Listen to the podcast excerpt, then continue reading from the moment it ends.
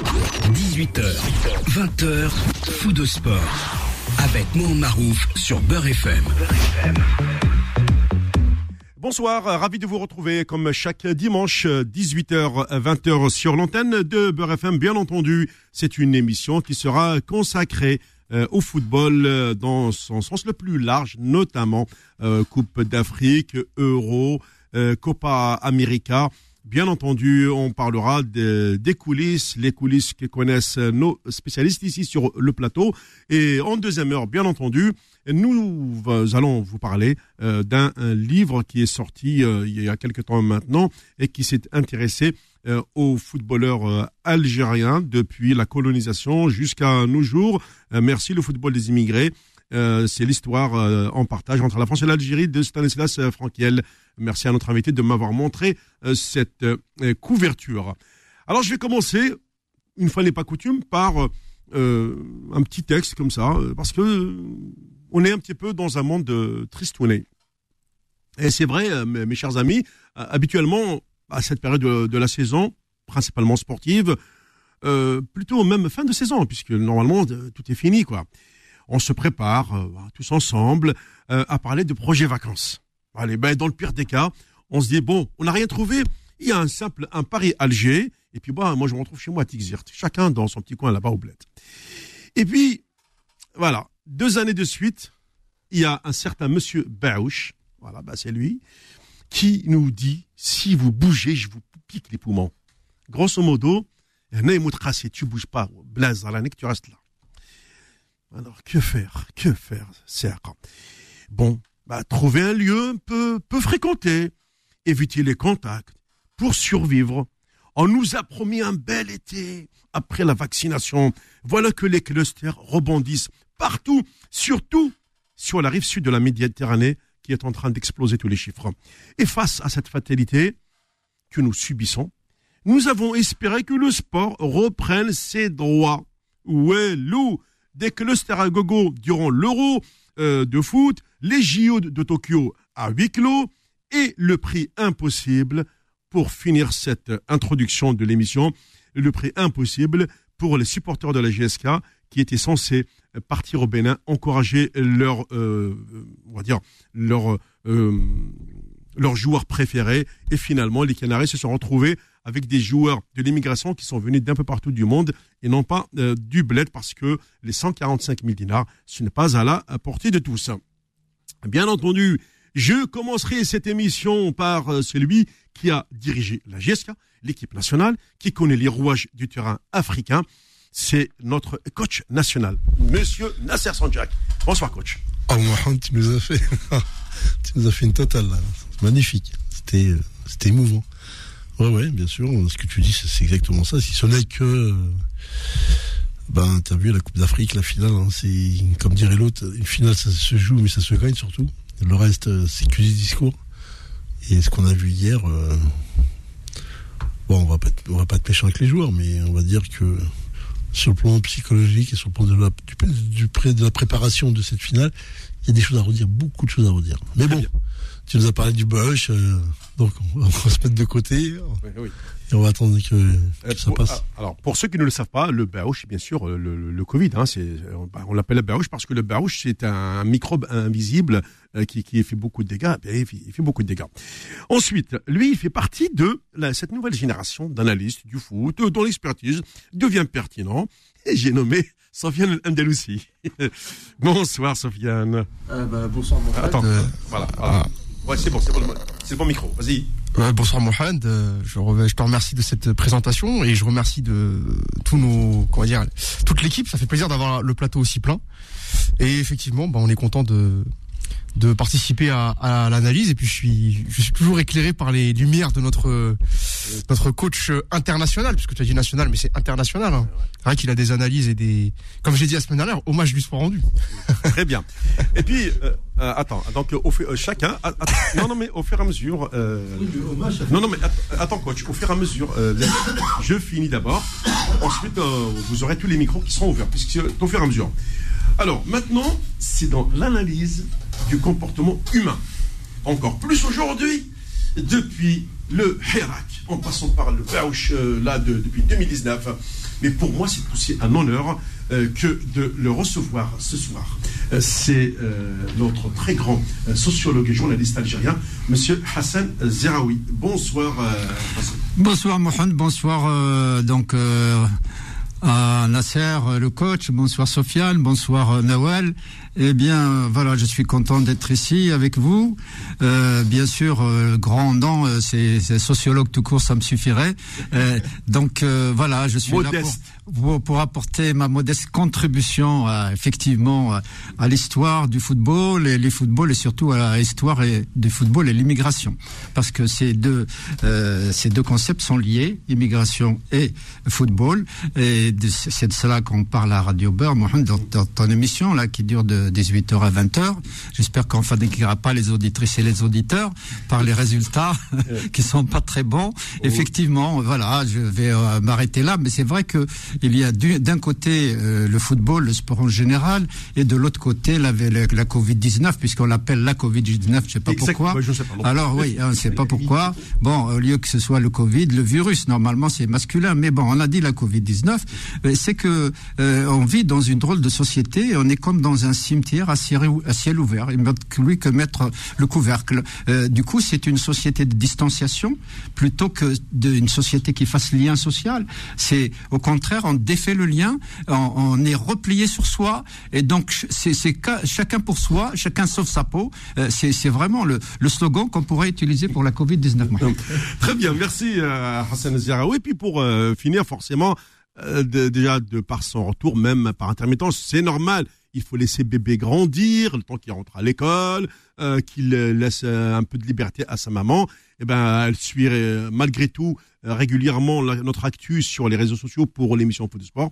C'est ma euh, chère Nawal que je salue. Bonsoir Nawal. Bonsoir Mohan, bonsoir Nasser, euh, Monsieur Da Hassan et Sofiane. Bah, ravi de vous retrouver comme euh, toutes les semaines, hein, même si je suis pas vraiment présente sur le plateau. Je vous suis depuis la maison. Et euh, on n'oublie pas aussi de, joindre, de rejoindre plutôt la page Facebook Foot de Sport, ainsi qu'à l'Instagram et Twitter. Et euh, vous aurez toute l'actualité hebdomadaire. Merci Nawal. On va commencer sans plus tarder avec le premier sujet. Bien entendu, on l'a suivi euh, hier, c'est la finale de la Coupe de la Confédération africaine de football. Une finale 100% Maghreb, Maroc, Algérie. Victoire du Raja de Casablanca, euh, 2 buts à 1.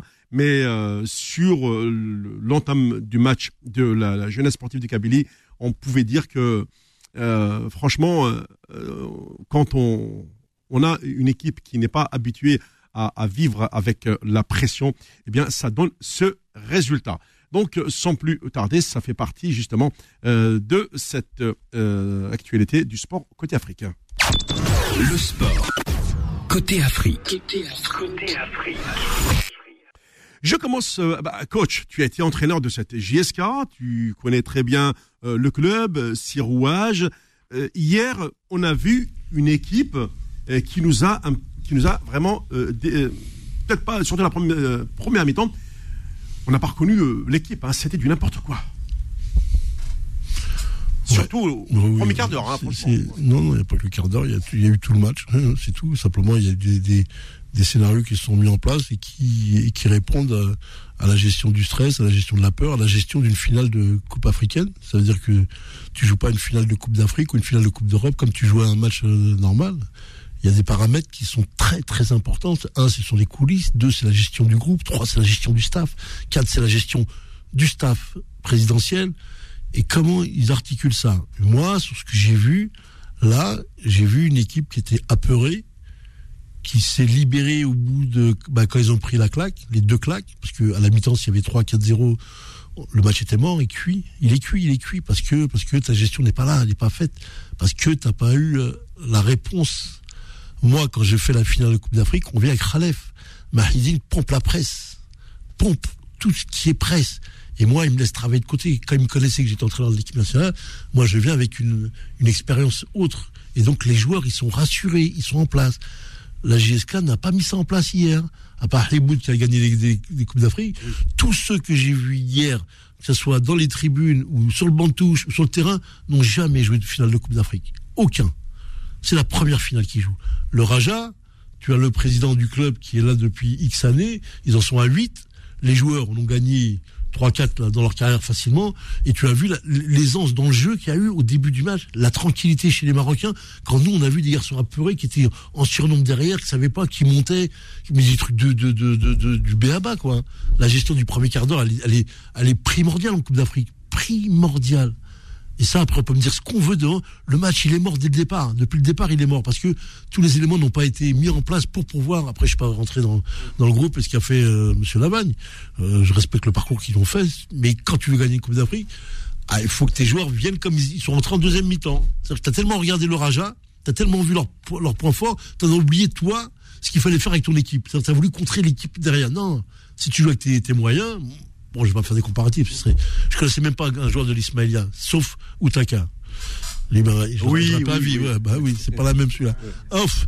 Et, euh, et, euh, et cette gestion-là, elle a fait que voilà, tu as eu des joueurs qui ont, ils ont pris, ils ont mis pratiquement une heure, pratiquement une heure pour jouer, pour commencer à jouer. Quand la fatigue était là, quand c'est tombé, et quand il y a Amroun qui est rentré, vraiment, qui a apporté. euh, mais on a vu d'autres joueurs qui ont commencé à bouger.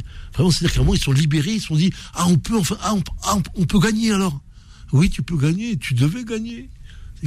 Comment se fait-il que tu as la porte s'est pas ouverte dès le début? Elle est là l'histoire. Comment se fait-il que cette équipe-là, qui a joué une finale, parce qu'il faut 10 ans pour revenir dans une finale, attention, hein, ou 20 ans, pour pas dire ailleurs. Comment se fait-il que les portes ne sont pas ouvertes sur le plan psychologique, sur le plan mental? Ces garçons ne n'arrivent pas avec. euh, un, c'est une la première raison, je dirais, c'est la différence entre le football marocain et algérien.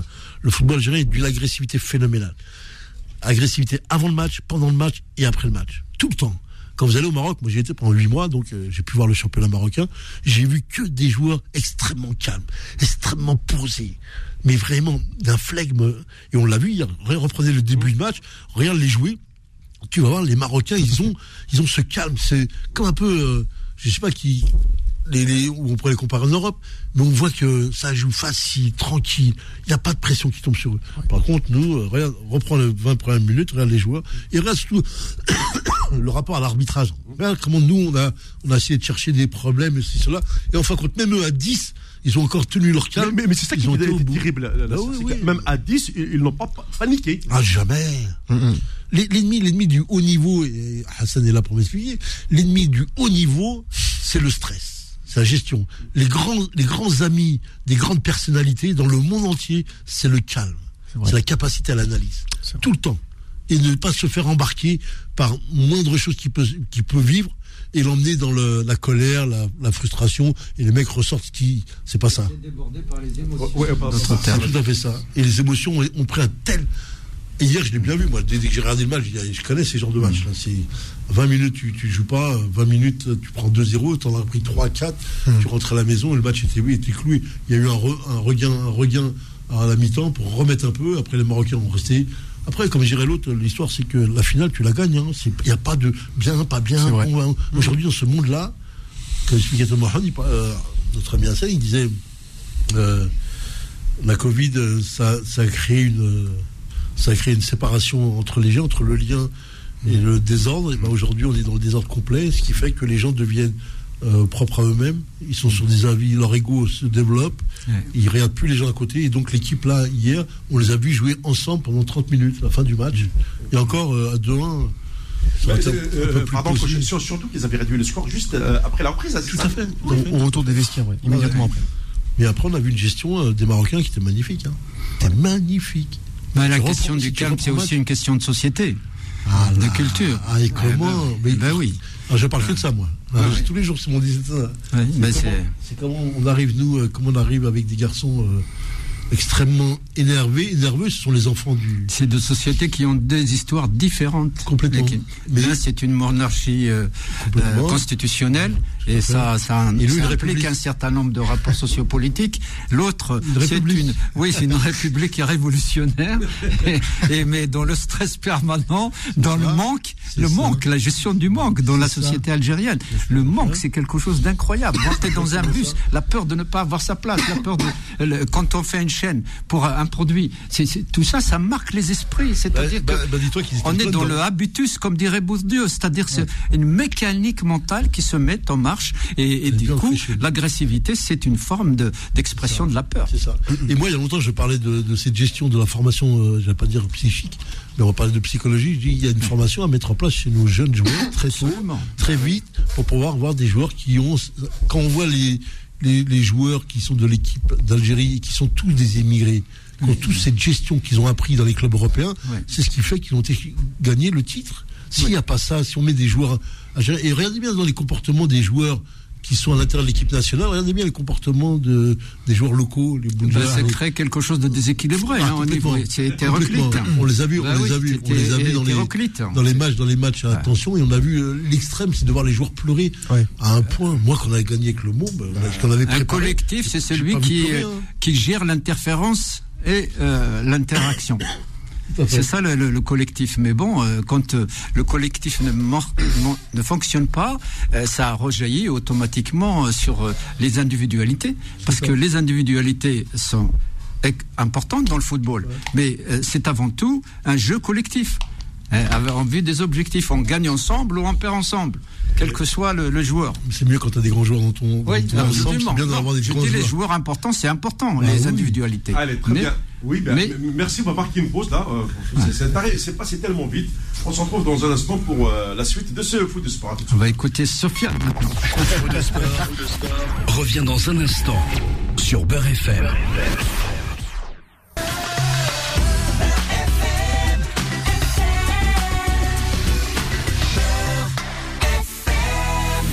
Jusqu'à 20h. Foot de sport sur Beurre FM. Bon, il y a une ambiance exceptionnelle sur euh, le, le plateau de, de foot sport. C'est normal parce que euh, on est on est plein. Passez-moi l'expression. Je vais maintenant euh, aller parler avec Sofiane parce que toi aussi tu as un regard différent sur cette nouvelle génération sur ce que tu as vu hier notamment de ce fameux de, de ce fameux match. Ouais, j'ai regardé le match dans son entièreté hier sur donc sur les antennes de Bein. hein.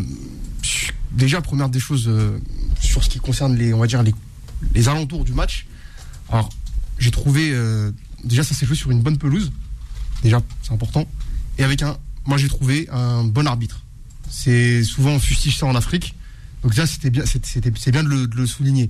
Après sur le match effectivement moi j'avais en tête avant de commencer le match, que me dit souvent Nasser quand on se voit, quand on se parle, c'est-à-dire que Nasser dit que entre les locaux euh, marocains et les locaux, le football local marocain le football local algérien, il y a, y un gap d'écart. Et euh, effectivement, quand tu prends, euh, tu prends la JSK, c'est après deuxième, troisième euh, larron en Algérie contre le Raja qui est pareil. Bah, tu vois tout de suite dès la première mi-temps qu'il y a une, il y a, il y a- il y a une casse d'écart. Il n'y a pas les que les Marocains ont des joueurs que les Algériens, enfin la JSK n'a pas, notamment des joueurs venus d'Afrique euh, subsaharienne. Moi, j'ai vu le le- Malango, Voilà Malango qui a fait euh, ce n'est pas du café, hein, c'est juste. Ouais. Qui a fait très très mal à, à cette équipe de la GSK d'entrée. Et effectivement, le, le, le- c'est, enfin, dans une finale comme ça, euh, on, on- on le verra ce soir, mais en principe, une finale, c'est toujours serré. C'est rare que d'entrée, t'es une équipe qui se détache comme ça. Or là, tu prends deux buts dans le premier quart d'heure. À cause d'une de la passivité de la défense, no- notamment. Oui, exactement. Et euh, comme je disais à Nasser au téléphone, la remarque que je fais, c'est qu'à chaque fois que le, la- la- la- comment dire que le, le Raja euh, a a attaqué, parce que une fois qu'ils ont mis les deux buts, ils se sont, ils ont attendu, et ils ont essayé, ils ont, ils ont géré leur avance. Et à chaque fois que le Raja attaquait, la GSK se faisait transpercer derrière. Et euh, alors après, on peut retenir, c'est vrai que la, la GSK revient à 2-1 tout de suite, 15, 15 ou 20 secondes après le retour des vestiaires. Ils ont aussi la supériorité numérique euh, un quart d'heure après. C'est ça, à l'heure de jeu, ouais. Mais en vrai, si on regarde l'ensemble du match, euh, malheureusement, il y a, il y a- oui, il y avait une classe d'écart entre entre les deux équipes. Je pense que euh, et, ça rejoint et ce que m'a envoyé Nasser, le classement des championnats ou le championnat marocain. Je crois c'est le meilleur championnat d'Afrique à l'indice CAF. Donc euh, donc voilà, c'est c'est QFD. Non, mais qui- qui- les, choses ne se passent pas aussi. C'est pas, il n'y a pas, comme tu disais, Mohamed, euh, la passivité, il y a pas. C'est de la gestion d'é- d'émotions émotionnelles, c'est-à-dire qu'à un moment, est-ce que tu gères ça?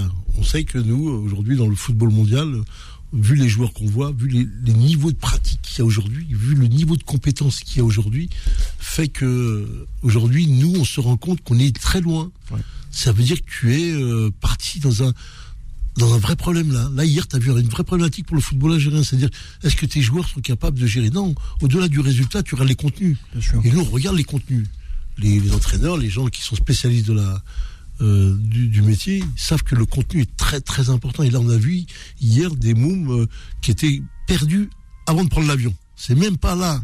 C'est toute cette gestion-là que tu vois qui, qui fait que quand tu as lâché les, j'allais dire les zèbres sur le terrain, tu vois des mecs qui bougent pas, apeurés, qui courent pas, qui sont là. Ils, ils viennent.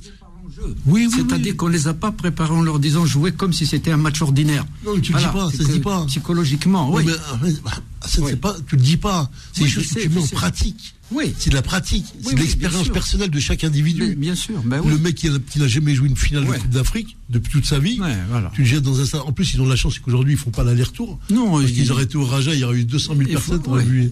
Il aurait fallu les- leur enlever leur, euh, leur, leur- leur timidité, intimidation, euh, parce qu'ils ont, ils, ils ont, ils étaient dans la peur. Donc la peur de perdre. Et c'est comme ça qu'on perd. Quand on a peur de perdre, ben, Mm. Oui, on finit par on a peur de perdre, mais quand tu n'es pas formé pour ce haut Oui. niveau-là, tu ne gagneras jamais. C'est ça, bien sûr. Ils vont, là, ils vont prendre l'expérience et dans peut-être l'année prochaine ou dans deux ans, s'ils refont une finale, ils vont se rappeler ce qu'ils ont vécu, ils vont voir que ça va pas être la même. Et là, Oui. tu n'auras pas la même Il y équipe a une les très forte pression. Ah, c'est ça qu'ils qu'ils n'ont Ah, pas oui, su gérer. bah oui. Ils se sont laissés euh, aller à leurs émotions. Du coup, ils ont été tétanisés. Voilà. Résultat. C'est pas si simple que ça. Mais- mais il réduit tout de suite à la gestion des émotions. Bon, très bien. On a fini avec le sujet de la GSK. Maintenant, bravo. Bah, bah, dans l'histoire, on a quand même oublié. Bah, attendez, on a quand même oublié de féliciter le Rajel Casablanca. Attendez, euh, le, le- on dans une finale, tu l'as toujours dit, coach, on retient le nom du vainqueur. Bah, et, et le vainqueur, c'est le Rajel de Casablanca. Dans quelques temps, tu n'en parleras même plus de ça. Ben voilà. C'est le, me- meilleur qui a gagné, de toute Eh oui, façon. Voilà, sur le terrain, tout. il n'y avait, Voilà. avait avait pas photo, même si le score était serré de 2 à 1. Très bien, on va passer euh, au Voilà. sujet euh, suivant. Voilà, Et, ton- euh, ton invité, là. euh, oui, non, non, non, l'invité c'est dans quelques minutes. Pour l'instant, le sujet suivant concerne Jusqu'à 20h. Sur Beurre FM. Attention, le sujet suivant concerne le premier grand trophée de Lionel Messi dans un match euh, euh, ultra agressif. La violence, elle était à- presque à son paroxysme euh, de- dans cette finale Argentine-Brésil au Maracana. Heureusement, dans un stade vide, enfin, heureusement et malheureusement pour, euh, pour les Brésiliens. Mais, euh, avait on- on- on- oui, mais attends, mais, mais il y a- dans le stade, il n'y avait pas grand chose.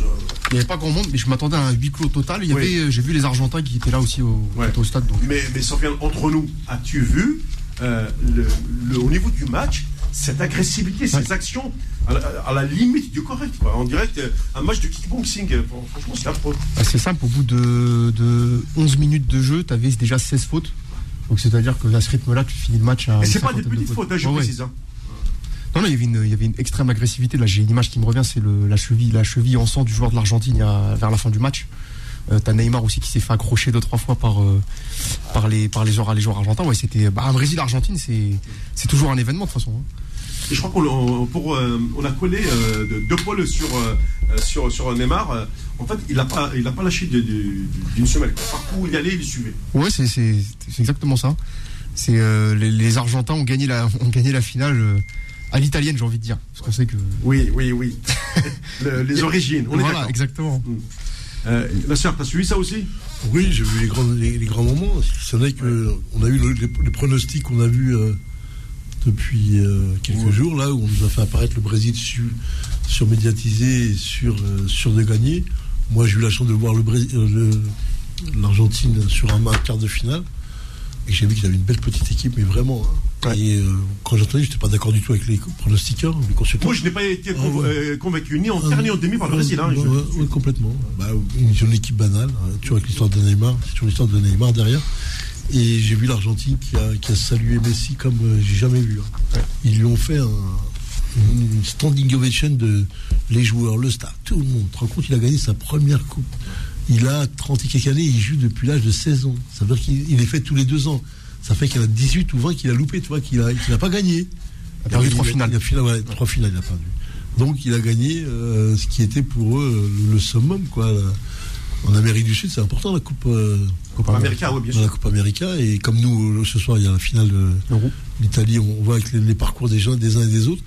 Mais bon, moi j'étais très content pour Messi. C'est bien parce que quand je regarde des matchs comme ça et quand je vois que la, la vérité apparaît, quand même, il y a des choses qui nous rassurent. On dit tiens, bah, que- on a vu les choses parce que dans le match, il n'y a même pas photo. Hein. Moi, je pense que sur le match, euh, et il joue au Brésil. Hein. Oui, oui, euh, euh, Sans oui, au public. Maracanã, ouais. Ils le public. Mais bon, il y a, il y a la Covid. Tu sais que c'est la Covid parce que c'est un mot anglais qui, je ne sais Ouais. plus le terme exact, qui dit, Oui, ouais, qui dit que, oui. voilà, la, la maladie, donc la Covid. Oui, oui, là, le- mais c'est des conneries, c'est le virus, c'est le Covid, le virus. c'est tout. Mais euh, alors, On l'a- on Moi, a envoyé écoutez, l'information. C'est alors, Al-Ittihad. non, ceci dit, tu as raison parce que pour. Messi, moi je disais que pour Messi, parce que si Messi avait remporté la Coupe du Monde, euh, puisque des- c'était toujours difficile de dire le meilleur joueur de tous les temps, parce que c'est des périodes différentes. C'est pas, tu ne peux pas comparer des joueurs qui ont joué à des périodes différentes. Donc Oui, mais on ils ont été exceptionnels, mais vraiment Messi. Messi méritait un titre international, c'est-à-dire avec son équipe. Et, franchement, c'est un joueur hors norme. Et donc du coup, c'est très bien pour lui. Moi, j'étais très content que que l'Argentine gagne le Brésil pour une fois. L'Algérie parce que- bientôt, Coupe Américaine. Bah oui, oui, oui. c'est bien. Bah, écoute, euh, moi j'étais content. mais tu sais qu'en regardant, le- en regardant cette finale Nasser, Ouais. moi j'ai eu un regret parce qu'il y a la finale de l'Euro ce soir, Ouais. c'est qu'on ait supprimé cette Coupe des Confédérations. Parce que là, on se serait retrouvé à un an de la Coupe du Monde enlevé de rideau. euh, on aurait vu des Algérie-Argentine ou des euh, Algérie euh, à Angleterre ou Italie. Et on n'aura pas le parce que la dernière édition c'était avant la Coupe du Monde 2018. On n'aura pas ce privilège-là euh, la prochaine année. Ah, gagne. ça va être, euh, voilà, ça va être une belle, une belle finale en tout cas, euh, malgré tout. euh, voilà. Oui, oui, euh, euh, Ouais. Angleterre. Angleterre, Italie. Moi, j'aurais préféré Espagne-Angleterre, mais bon, euh, c'est- Angleterre-Italie, euh, parce que les Italiens, le jeu, le jeu des Italiens, Euh, et là dernièrement, il m'a pas merci. beaucoup plu. Hein. Dans le micro. Oui, ah, pardon, oui. Je disais que le jeu des Italiens m'avait pas beaucoup plu la dernière fois. Le- Oui, oui. Ils avaient joué une première mi-temps complètement à côté de la plaque, alors que les Espagnols avaient la possession de balles, etc. Ils ont un jeu plus technique, etc. Bon, Oui, mais, c'est la piqûre italienne. oui, ça. comme dit Nasser. Mais, non, Nasser, Nasser, il soutenait l'Italie. Donc, du coup, effectivement, moi, je soutenais l'Espagne. Il a- Il gagné. Il a raison. Ce qu'il a dit, le résultat, seul le résultat compte. Voilà. Tu peux jouer, danser comme tu veux. Si tu ne marques pas, ça sert à rien. T'as tout Voilà. compris. Tu connais ça dans la vie de tous les Ah, jours. mais, le- le- euh, Bah, le football, c'est un reflet de, de, de, de la vie aussi. voilà, Nasser, connais- qui suis bien le football euh, italien, là, tout à l'heure, j'ai lu un, do- un dossier sur euh, l'équipe, hein, pour euh, pas les nommer, parce qu'il faut quand même nommer ceux qui font ce, ce travail, euh, qui concerne notamment le. euh, bon, nous ici, on a parlé des problèmes démographiques des pays européens. Euh, donc, ça veut dire manque de joueurs. Aujourd'hui, on va aller chercher ailleurs. Bah, L'Italie a trouvé le filon. Bah, le Brésil, c'est un pays de 300 millions d'habitants. Du coup, ils ont besoin de, de joueurs. Ils vont chercher euh, des, des- des- des- ceux qui ont une ascendance même hyper lointaine au Brésil et on leur fait un passeport italien pour rejoindre la, la, la, squadra la- Azzurra. Azzurra. Merci pour la, précision. Et, et pourquoi, pourquoi j'en parle euh, tout de suite? Parce que déjà, il y a trois joueurs qui font partie de cette sélection, euh, entre autres Jorginho, Emerson, et puis euh, il y a un troisième joueur aussi. Et les, les- les Italiens sont prêts, sont prêts à. Comment on appelle ça? Les, les Italiens aujourd'hui sont prêts à aller chercher ces joueurs parce que la, la femme italienne n'enfante pas beaucoup, n'enfante pas beaucoup, et il y a un déficit euh, démographique euh, Ah bah chronique. oui. euh, Tous les pays européens. Et du coup, euh, ben, on, essaie France de, un trou- peu. voilà, on essaie de trouver ces, ces joueurs. Et bon, la France, il y a, les- il y a, il y a notre immigration qui, qui joue un rôle important. Oui, tu, tu- tu es là-dessus complètement. Si ce n'est qu'aujourd'hui, l'immigration, les problèmes de l'immigration, c'est un vrai problème, mais de fond. hein. Là, on le traite comme ça je- euh, par, rapport au, par rapport au rapport des journalistes qui font des- du dossier euh, Mhm. scandale, pas plus que ça, mais dans le fond, euh, il y a un vrai problème d'immigration. C'est-à-dire que le renouvellement de la population en Europe est un vrai sujet. Bien sûr. Et donc, euh, par le biais des, des partenariats qu'ils font avec des pays, et par le biais des anciennes colonisations, et par le biais des- de leur culture, ils choisissent comme leur immigration. Les Italiens, on sait qu'ils n'aiment pas trop les blacks. C'est pas trop leur truc. Mais du Non, tout. non, bah, donc, ils vont choisir. On, on a vu la sélection à l'euro, là. hein. Voilà. Euh, Ah oui, oui, oui. Non, mais eux, c'est. il y a Les Anglais le font, euh, les Italiens le font toujours pas. 100%, 100% made in euh, Ouais. Alpes. hein. Oui, bien sûr. Mais c'est ceux-là qui vont aller chercher des Argentins, qui ont aussi des, des consonances italiennes, puisque tu as beaucoup de. Salaud argentin. Ouais, ouais. Oui. Et euh, bah, c'est des, choix, c'est des choix. Mais bon, on, on va pas traiter le problème de l'immigration Ouais, aujourd'hui. joue mais sur, euh, Il y, a vraiment, il y a vraiment des choses très importantes à dire là-dessus, pour dire les réalités du, euh, Ouais. de la France d'aujourd'hui, et de savoir qu'aujourd'hui l'immigration est très, très, très, très important et qui nous qui nous pose question. Bah, Voilà. On, avait regardé les statistiques la dernière fois euh, ensemble. Je sais pas si tu te souviens. Euh, un pays comme l'Italie, par exemple, je crois que c'est on est à 1 1,12 enfants par femme et à un âge médian autour de 46 ans. Ça veut dire qu'il y a autant d'habitants qui ont plus de 46 ans que, qui ont, que moins. Et c'est un pays qui tous les ans en fait perd euh, perd 500 000 habitants, quoi, quelque chose comme ça. Euh, alors que par exemple un pays à titre de comparaison, un pays comme l'Algérie, c'est l'âge médian c'est 29 ans et on est autour de 3 enfants par femme. Pays comme un pays comme l'Éthiopie, on l'a regardé avec Nasser parce que je ne connaissais pas. L'Éthiopie qui fait 110 millions d'habitants a un âge médian à 18 ans. Ça veut dire qu'il y a 55 millions d'Éthiopiens, après la moitié, qui ont moins de, de, de, de- de 18 ans et 55 millions qui ont plus. Et chose étonnante, ce que j'avais dit à Nasser, c'est qu'en Algérie, l'âge médian, c'est 29 ans. Et au- au-delà de 65 ans, euh, je crois que c'est 3% de la population. Tout à fait. Et c'est eux qui ont le pouvoir. Ouais, ouais, mais bon. Oui, mais c'est des, mais c'est des vrais, des vraies problématiques. Quand tu prends les Ouais, chiffres, ouais, les chiffres, les chiffres parlent d'eux-mêmes, hein, de fait. Hein. Quand tu prends les chiffres, ils te disent tout. Mais après, on va, on va en retour, on va enrober la discussion, on va C'est essayer d'expliquer l'explicable. Aujourd'hui, c'est que le problème, c'est que les vieux, ils vivent tard. C'est vrai que la Covid elle est en train de faire le ménage, là, et c'est pas bien du tout. Alors, ce qu'on va faire, Nasser, c'est que dans un instant, parce qu'il y a, il y a Hassan qui, est- qui tient absolument à répondre à cette histoire de, euh, du choix de, de- de l'immigration, notamment de ces pays européens, de par le- le- leur histoire avec euh, ces, ces- ces pays.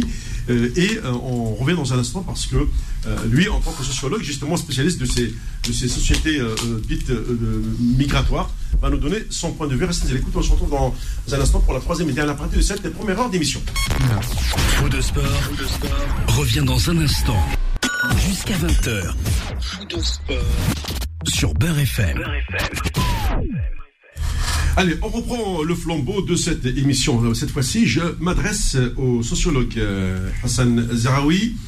Euh, on avait parlé, euh, Hassan, de ces, euh, de ces, euh, va- ces D'Italiens. migrations, Oui. notamment. Euh, Bon, la France, elle a la chance d'avoir euh, ce qu'on appelle euh, des, des joueurs issus de ces anciennes colonies, principalement Afri- Afrique du Nord ou Afrique subsaharienne. oui. Et puis, les- Bon, et oui. puis l'Afrique, les, territoires d'outre-mer qui sont tout colonisés actuellement, évidemment. Et, et- et du coup, les autres nations n'ont pas ce- de- ce- ces joueurs d'origine, comme on peut les appeler, hein, origine contrôlée ou non contrôlée, je, je n'en sais rien. Ce qui est certain, c'est que si on prend euh, aujourd'hui l'Italie, elle va chercher euh, des, des- euh, on va dire ouais c'est ça des, ascendances tellement éloignées pour trouver trace d'un Italien, d'un un arrière arrière grand-père ou arrière grand-mère ou des fois euh, par le biais de couples mixtes, oui parce qu'il y a eu soit c'est l'épouse ou chez la grand-mère de l'épouse, enfin machin. Pour eux l'essentiel c'était en fait d'arriver à ni plus ni moins euh, donner, oui, donner l'imp- l'impression que euh, voilà, nous avons des joueurs. Et euh, au final, où sont ces joueurs? Allez, monsieur Zeraoui. Oui, euh, c'est, c'est-à-dire que l'Italie, euh, bien sûr, euh, c'est pas euh, le déficit démographique n'est pas suffisant pour expliquer l'absence de joueurs quand même. C'est, aussi les structures sportives, ce qu'on met en, en avant, etc. Mais là, ils vont, les Italiens, tels que tu me le dis, ils vont recruter, donc, y compris vers la quatrième ou cinquième génération des footballeurs, c'est qu'ils jouent sur le domaine du symbolique. Ils pensent que là, il y a du loyalisme. Et ils se disent les alors que les racines à la cinquième génération, je me pose la question de ce qui reste lorsqu'on a tout oublié. Euh, mais euh, pour eux, c'est très important. Ils jouent sur le symbolique. Le symbolique qu'utilisent pas beaucoup les sociologues. Euh, du coup, ils vont chercher. Ils pensent que en prenant des descendants d'Italiens, même à la cinquième génération, ils ont toujours une sorte d'amour de l'Italie, du maillot, etc. Et C'est c'est ce en quoi ils peuvent avoir raison et tort. Comment Comment ils sont l'hymne national, les Italiens Oui, oui, mais l'as parce que ça bah, oui, ça, mais moi. ça c'est la démonstration bien, connue bien. euh, latine. Euh, la Oui, Marseillaise, on la chante plus doucement parce que c'est euh, rare. voilà. C'est rare de voir des, des situations comme ça. Non, mais ils rare, sont, hein. ils sont nationalistes Oui, quand complètement, ils, bah oui. quand ils s'expriment comme ça. C'est un des symboles de- d'un nationalisme fort. Et en tout cas, c'est un attachement. C'est aussi une façon de dire nous sommes italiens, nous sommes l'équipe d'Italie, nous sommes les plus forts déjà. Le fait de crier comme ça, euh, le- de chanter euh, la- la- leur hymne national de façon forte, c'est pour dire voilà, nous sommes là, présents. Donc, euh, vous voyez, comptez sur nous. euh, Nous sommes là, nous sommes les représentants, les véritables représentants de l'Italie, mère patrie, etc. Donc, euh, je pense que c'est c'est leur. euh, Tu penses pas, non, mais ça ne tu penses pas que c'est devenu un, un outil ou un instrument pour instrumentaliser la notion de, de voix de presse, de voix médiatique, en Mais bien montrant, sûr. en montrant ça aux gens et en leur demandant aujourd'hui, parce que par le biais des Mais politiques. bien sûr, c'est Voilà. le, le fait de chanter l'hymne national ne signifie voilà. pas forcément Bien que chaque joueur adhère Bien de sûr. façon euh, à, à cet hymne. C'est simplement, on est dans un cadre collectif, dans le cadre de l'imitation. Ouais. Du coup, ben écoute, euh, on s'imite les uns les autres. Plus tu, tu, tu chantes fort, plus tu es crédible. Voilà, d'une certaine manière. Et, et, et c'est ça qui se passe euh, on, dans va- ces. on valide, on valide le discours politique. Oui, oui, non, bien sûr, non, mais euh, il y a voilà, une dimension. Pas, lui chantez murmure, lui chante. Donc soit qui chante fort et qui. Coach, quand on commente fort, pas le là. football, tu te tais. Hein. Oui, euh, alors une précision de taille, c'est que l'hymne espagnol, par exemple, n'est pas chanté pour éviter les conflits entre les Catalans et les Castillans. Ah ben ça c'est autre chose. Ça c'est une autre paire de manches. C'est comme euh, les Kabyles en Algérie. C'est c'est différent. Les, Catalans, il faut voir, il faut être là-bas euh, pour voir le Barça comment il est soutenu par tout un peuple. hein. Parce que derrière euh, l'équipe de football, il y a la question identitaire. Donc euh, euh, la question nationale, la question identitaire, et du coup, moi j'ai assisté à, j'étais à Barcelone, les cafés tout, quand il y a un match du Barça, c'est absolument hallucinant. On ne voit pas ça du côté de l'Espagne, c'est-à-dire des autres parties. On ne voit pas ça du côté de, du reste de l'Espagne. C'est simplement parce que là, ils tiennent beaucoup à leur identité et le Barça incarne l'identité d'un peuple qui veut son émancipation, voire son indépendance. Et ça, c'est très important pour eux. Et, et comme on sait que euh, le, euh, disons les clubs de football comme ça, tel le Barça, c'est des porte-drapeaux à l'échelle de la planète. Ah, On se dit voilà et donc plus on adhère, plus on dit voilà ben, ces Catalans finalement eh ben ils méritent leur indépendance puisqu'ils ils sont tellement unis, tellement cohérents alors que quand on gratte on voit il va y avoir des conflits, des, luttes entre euh, entre groupes sociaux etc. Mais quand c'est se présenter à l'extérieur on est tous unis. Du coup, on donne l'idée d'une nation, d'un peuple qui mériterait euh, donc d'être indépendant. C'est- c'est- c'est- Vous savez, je vais lever mon doigt. J'ose même pas. parce que Hassan là. Monsieur Hassan, je peux lever mon doigt aussi, je parle pas football là. Non, mais je sais que j'ai affaire à l'un des sûr. meilleurs spécialistes du football en face de moi, non, non, le coach Nasser non, C'est de la famille, c'est comme la famille oui, Dalton là. c'est le football. hein. c'est- une, hein. c'est une famille de footballeurs. Je remercie mon ego, je remercie mon Oui. père. C'est une famille de footballeurs. Non, mais euh, Mohamed, pour pour dire les joueurs, bon, c'est vrai que euh, la, euh, la la France a la chance d'avoir ses colonies. Euh, dans l'équipe belge, il n'y a pas beaucoup de Noirs, bien qu'ils aient colonisé le Congo, etc. Mais c'est la proximité aussi de la langue, de géographique, etc., qui joue euh, un rôle important euh, dans ces rapports qu'on appelle frères ennemis, la France et l'Algérie, les, Oui, deux peuples qui sont à la fois qui s'a- à la fois qui s'attirent et qui s'excluent. mais on n'est pas encore avec. euh, Oui, oui, je sais. Non, mais sais bien. Mais tu lèves un vrai problème, c'est que l'amour que les Belges ont avec leur ancienne colonie, on la voit pas. Oui, oui, Par non, non. la non. France, avec tous les pays Mais- qu'elle a colonisés, ils sont encore là, même si on nous parle de ce qu'on veut là, dans les dessous des. des Et malheureusement- c'est- une notion de folie. Oui, oui, c'est une histoire de folie, Ah oui, mais oui. malheureusement, l'histoire du refoulé, Ouais. en même temps, quand on gagne, on est français à part entière, et dès qu'on perd, on est français entièrement à part. voilà, c'est quand même un peu malheureux, mais c'est comme ça Oui, que ça oui, se oui, passe. Il y a encore des, des fous, des racistes qui écrivent des saloperies sur Mbappé parce qu'il a raté son penalty. C'est insupportable parce que euh, c'est un joueur, c'est l'un des meilleurs joueurs de l'équipe de France et non pas de l'équipe du Cameroun, comme ils disent. Ils ont même dit, euh, par, part au Cameroun, n'était même pas capable de travailler dans les champs de coton. C'est inacceptable, c'est insupportable. Et, et moi, ça me révolte parce que là, euh, c'est le refoulé colonial qui est là. Mais, c'est seul- Mais- pas, mais pas Platini- seulement la France, c'est pas la France dans son intégralité. Platini, a vécu ça, Zidane a vécu ça. Oui. Euh, tous les joueurs ont vécu ça. Après, il y a des choix. Après, il y a des gens qui ont des Mais choix. Zidane, quand il a donné le coup de boule, il était redevenu un jeune des quartiers populaires. Pendant un certain temps, son image avait pris un coup. Heureusement qu'il y avait Chirac derrière qui disait je le soutiens, et puis plein de gens. Et puis Zidane, il avait un passé. Il avait un passé qui était, quand on pèse le passé et le présent, eh ben il y a quelque chose de lourd euh, qui il y a quelque chose qui pèse en faveur de Zidane,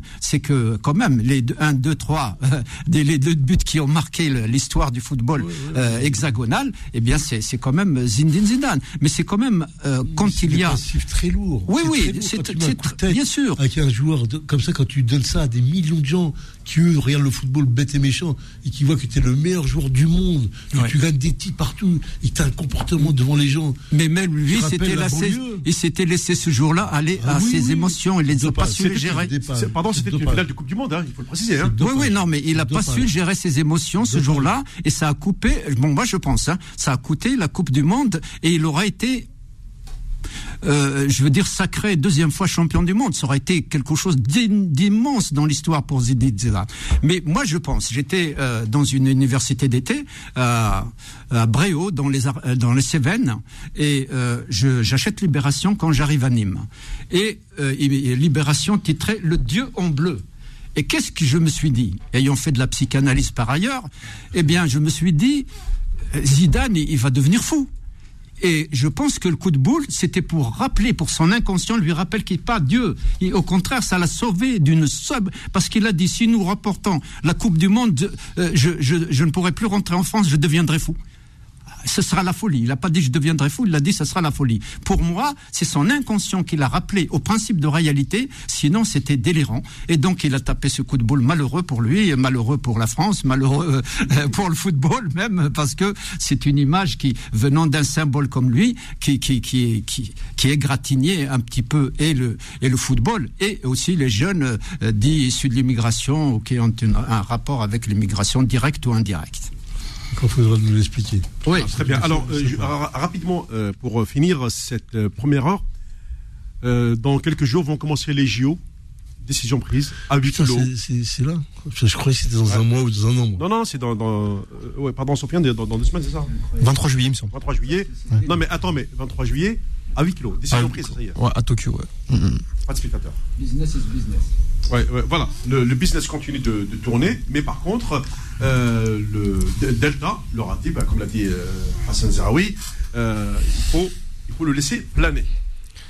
Voilà. va- Écoute, Menace potentielle, menace virtuelle, donc peur des gens, euh, maintenir les gens dans la terreur, dans la peur, dans l'angoisse, et comme ça, ils ne bougent plus. Voilà. C'est bon. hein. c'est comme euh, euh, à partir du moment où on vous fait peur, euh, il y a- quelqu'un avait dit il y a pire que le pire, c'est l'attente du pire. Et c'est ce qu'ils nous font vivre avec le, la Covid-19, s'il vous plaît. Moi, ça me choque de dire au féminin, même si je respecte beaucoup euh, l'égalité, euh, homme-femme et femme-homme, euh, mais je, je, ça me choque qu'on dise c'est un virus, et tout petit en plus, et il met à genoux l'humanité. Alors, euh, sans être complotiste, je me pose des questions. Alors, tu me comprends pourquoi je l'ai appelé Barouche Oui, oui, bien sûr, c'est un baouche en kabyle. Oui, c'est une petite bête, voilà, c'est tout. Oui. Toute petite. Selon une amie biologiste, elle m'a dit, c'est tout petit comme virus. Il met à genoux 7 milliards d'êtres humains. Mais c'est pas possible. Vu la- les, les connaissances accumulées, vu le savoir acquis, euh, vu la technologie euh, développée à ce point, etc. Comment un petit virus, il ne lui trouve pas de solution? C'est terrible. Il, il, à chaque fois, il y a une nouvelle vague. Alors, quand il y a des vagues, donc, symboliquement, quand ils disent vague, on va être noyé. Non, on va être noyé. Parce qu'une vague, bon, ça peut passer, une deuxième, ça peut passer, troisième, mais quatrième vague, on va être noyé. Voilà, c'était au cinquième peut-être, mais voilà, il restera plus personne sur cette terre, et ce sera la- l'année du cristal, je crois, un film qui vous mettez des puces le jour, la fin du monde. Le jour de la résurrection. oui, oui, oui, oui, le jour de la résurrection. Et voilà. Bon, et- allez, très bien. On, on arrive à la fin de cette première heure. Dans un instant, notre invité euh, euh, qui, est, venu ici spécialement avec euh, son livre Le football des immigrés, Stanislas euh, Frankel. Euh, il vient d'une région que je connais, hein, là-bas chez les Ch'tis. Moi, je suis un peu plus Picardie, un peu moins pas, pas de Calais, mais je connais bien la région au sud du, du Pas-en-Artois. On se retrouve dans un, dans un instant pour cette heure exceptionnelle à passer avec Stanislas Frankel. À tout de suite. Faux sport, revient dans un instant sur Beurre FM. 18h, 20h, fou de sport.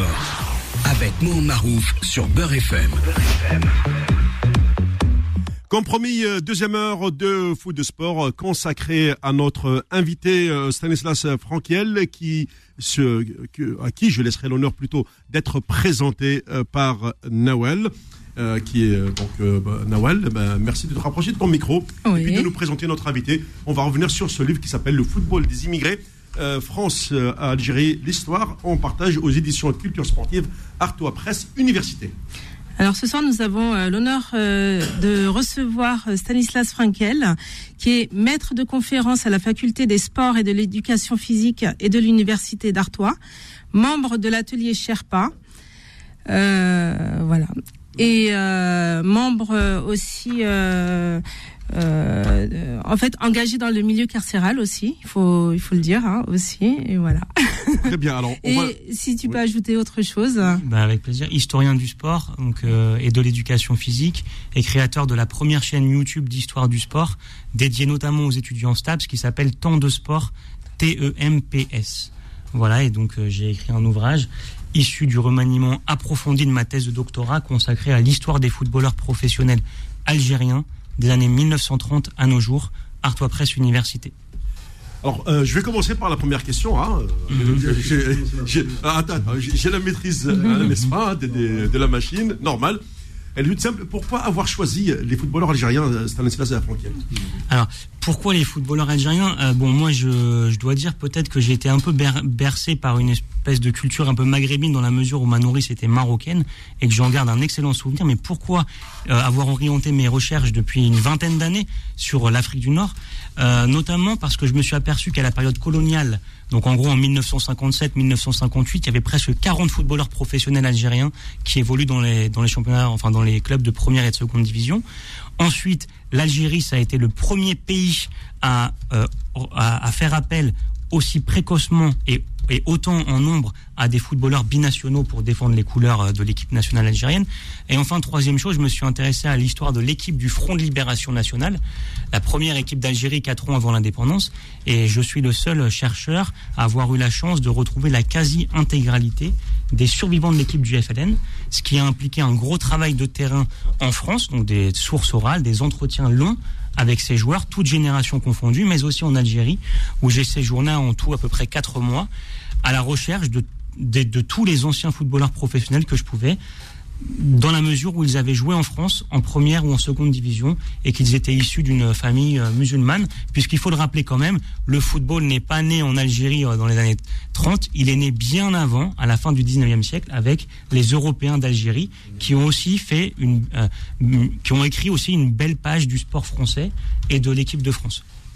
On reviendra tout à l'heure notamment sur ces fameux clubs confessionnels et surtout mhm. sur ce début du football que je qualifierais euh, d'un petit peu d'apartheid au, début avant que, euh, avant que on commence à réellement à intégrer euh, ce qu'on appelle les indigènes. Mais d'abord, je vais laisser le coach vous poser sa première question.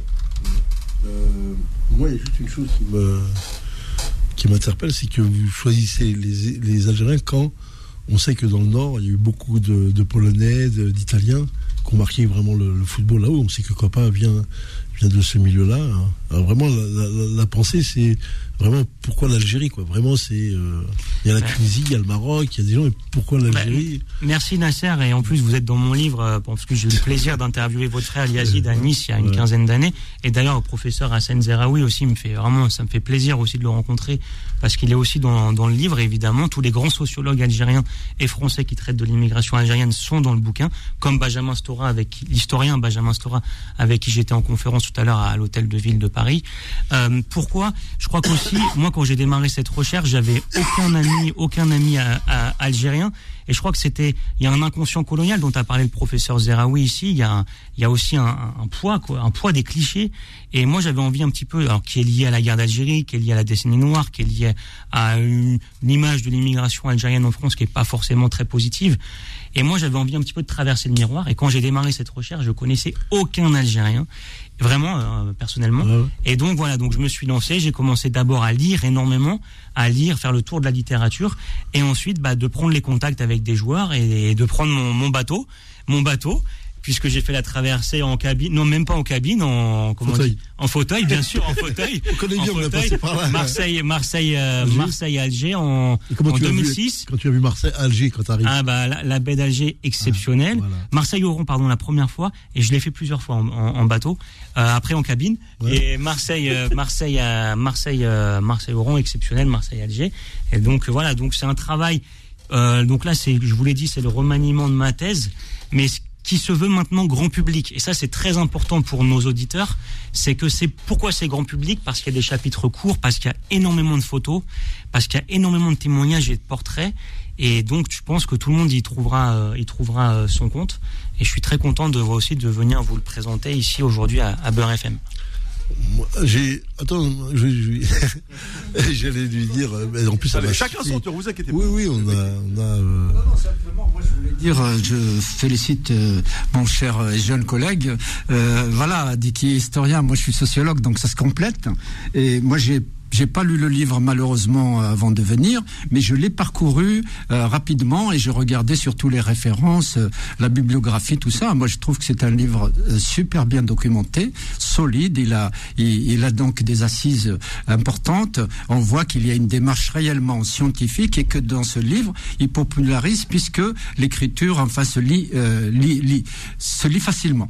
Je me souviens que quand j'avais soutenu ma thèse, on m'a dit votre français se laisse lire. Et ben c'est ce que je pourrais dire euh, de ce livre. Il se laisse lire, donc c'est c'est facile pour les les gens euh, qui ne sont pas forcément des spécialistes ni du grand public, mais qui sont amoureux du football et surtout qui veulent aussi connaître euh, au-delà du football les rapports entre la France et l'Algérie, euh, leur histoire et le football. C'est quelque chose d'important parce que il unit, il, il rassemble, il permet à l'autre d'être traité comme égal et, et, et donc c'est important parce que l'immigration a toujours été perçue, vécue, représentée comme une immigration de main d'œuvre et donc qui n'apporte rien vraiment à la société. On, exclut tout l'apport culturel. Le couscous étant devenu le plat national français, donc on, en- on enlève toute la dimension qui est culturelle ou sportive, comme c'est le cas. Et moi, je trouve que c'était très bien de, de faire un, ce livre, de faire le point. Ça permet euh, à tous ceux qui sont dans le fantasme, dans le dans une immigration négative, c'est-à-dire qui, qui, qui n'apporte rien à la société, de voir quand même que grâce à ces joueurs, et grâce à, ces, à, ces- à cet apport, eh ben, on va voir des choses positives, on va voir qu'ils ils participent à la construction d'une France plurielle et que c'est important de le savoir et de le dire. Merci professeur. Juste un petit mot pour vous dire que pour vous dire que des travaux existaient déjà sur l'histoire des élites poli- des élites algériennes Oui, oui, politiques ça, en. France, Oui. culturelles et sportives. Il y avait quelques journalistes qui s'étaient emparés un petit peu de la question, mais souvent de manière romancée, c'était souvent des dictionnaires, etc. Là, j'ai vraiment voulu euh, euh, raconter de manière chronologique cette histoire méconnue, passionnante. Et vous l'avez précisé, euh, qui s'appuie aussi sur un appareillage méthodologique, c'est-à-dire beaucoup de lectures, mais aussi empirique, beaucoup de sources, beaucoup d'entretiens. En France en Algérie, une centaine d'entretiens euh, dans ce livre. Et voilà, j'ai. Ça vous, ça vous- pardon, ça vous a pris combien d'années? En tout, ça m'a pris 15 ans. C'est-à-dire que j'ai soutenu ma thèse de doctorat. J'ai, j'ai- 2005. Voilà, 2005-2009, je soutiens ma thèse de doctorat en 2009. J'ai un petit peu laissé tomber. J'ai refait des entretiens complémentaires jusqu'à arriver de 2018 jusqu'à la publication en, en 2021. Et pour l'instant, il y a eu un très bon écho, même dans voilà dans, dans la presse, des- surtout des sportifs eux-mêmes qui sont hyper contents du résultat du résultat final. Moi, j'ai deux, deux questions à- qui m'int- qui m'interpellent. Euh, Est-ce que est-ce que c'est voulu euh, Est-ce que le fait que Karim Benzema réintègre l'équipe de France et que c'était le moment opportun que parce que dans, dans le titre, pour moi, dans le titre, il y a deux choses. Il y a le football et les immigrés. Donc, quand tu joins les deux, on sent qu'on est dans le sport et on est dans la politique. Quand on parle d'immigrés, tout de suite, on est dans quelque chose qui est très sensible. C'est la première chose. C'est est-ce que vous pensez que le fait que Karim Benzema réintègre euh, l'équipe de France euh, joue euh, Est-ce qu'il y a un chapitre réellement sur Benzema et tout ce qui s'est passé avec Deschamps là? Ça a été mentionné ou pas? Alors ça n'a pas été mentionné parce que les- le bouquin a été finalisé, on va dire, il y a six mois. Donc on était, je pense, ici autour de cette table, on était loin d'imaginer que Benzema, tous, hein, ah, c'était la surprise du chef, allait revenir en équipe de France avec une équipe championne du monde en titre. Mhm. Mais par contre, malgré tout, on sait que On sait que Deschamps, c'est un froid, c'est un gagneur, c'est un cynique qui laisse rien au hasard. Donc sur le plan sportif, on a vu que ses choix, eh ben, ils, ben, ils se sont confirmés. euh, ben, en fait, ces choix ont porté leurs fruits. Par contre, sur le plan politique, c'est fin parce que c'est un message d'apaisement, il me semble quand même, de la part d'une France, la France des terroirs, la France des champs, la France de Deschamps, vers la France des quartiers. Et je crois qu'on a euh, jamais, n'a jamais vu autant de, de maillots de, ben, de l'équipe de France de Benzema, autant, autant vendus. Et c'est un message d'apaisement et quelque part un petit peu de réconciliation. Alors on, aurait aimé que ça aille beaucoup plus loin, ça, ça a pas marché avec Karim. Oui, euh, pardon. Euh, Nasser Oui, oui. euh, moi, je voulais aller encore plus loin, mais dans ce choix que j'ai pas lu le livre, donc euh, je suis un petit peu frustré. Mais euh, je me dis euh, parce que c'est très ambigu. Moi, je connais bien l'Algérie, je connais bien la France, je connais les rapports avec avec toutes ces personnes-là. On sait les, les, comportements qui ont été tenus par des joueurs à une certaine période, qui ont su, se mettre au service du FLN quand il a fallu, quand il n'aurait pas fallu. Ça a été compliqué, ça peut être aussi simple que ça. Et euh, qu'aujourd'hui, quand on voit comment euh, Zidane, l'équipe de France, quand on voit les cas de, euh, ben, on dira peut-être Ben Arfa, mais on dira le petit, le petit joueur qui est parti au Bétis là, notre ami lyonnais, À voir. Awa- Fekir, on voit le petit Awar, on voit les, les- les comportements que, on dirait que, tu sais, quand on voit ce qui se passe là, quand on lit ça, on se, on se projette sur ce qu'on voit, et on voit des mômes comme ça qui flambent à un moment, et on voit tout de suite la main de, j'allais dire Deschamps ou d'Olas, qui va récupérer le joueur, qui le prennent et qui le lâchent, qui le prennent là. Ils ont pris Fekir, ils l'ont lâché, ils ont pris Awar, euh, enfin quand tu nous intéresse pas. Il y a- quelque chose qui est euh, sous-jacent, c'est toujours on va pas parler de la, la botte des colons où on est toujours quand même sous influence de tout ce qui se passe là. Et c'est toujours, on est nous euh, toujours euh, dans cette euh, perpétuelle frustration où on a l'impression de ne pas être libéré de ce qu'on vit là aujourd'hui, même avec des grands joueurs, même Black Blamber, avec tout ce qu'on a vécu, on se rend compte qu'on est encore toujours dans cette logique. Moi, je peux en parler parce que je suis dans mon club là, je suis toujours en contact avec le social sur Paris, et j'ai toujours cette impression qu'on est toujours sous emprise et qu'on on ne lâche pas, quoi. On lâche pas. Surtout. Après, je me suis posé la question sur le, le- le choix de ce livre, parce que c'est quand même marrant que euh, tu es quand même un garçon qui est né en France. Il n'y a pas eu de co-auteur, quoi. Il n'y a pas eu un co-auteur avec, avec toi, algérien. Ah, tu as une préface, voilà. Préface, C'est vraiment- euh, préface de l'historien Paul Ditchy, postface d'Ali Fergani, capitaine 82. Oui, Ali Fergani, que je connais très bien. Et euh, je me pose la question réellement, est-ce que les. Est-ce que c'est pertinent ou il fallait aller plus loin? Parce que je pense que c'est très documenté, ça va être très intéressant. Mais je pense que la suite, euh, on va pas en parler. Ah, Après, Nasser, Ouais, le, Vas-y, vas-y, vas-y.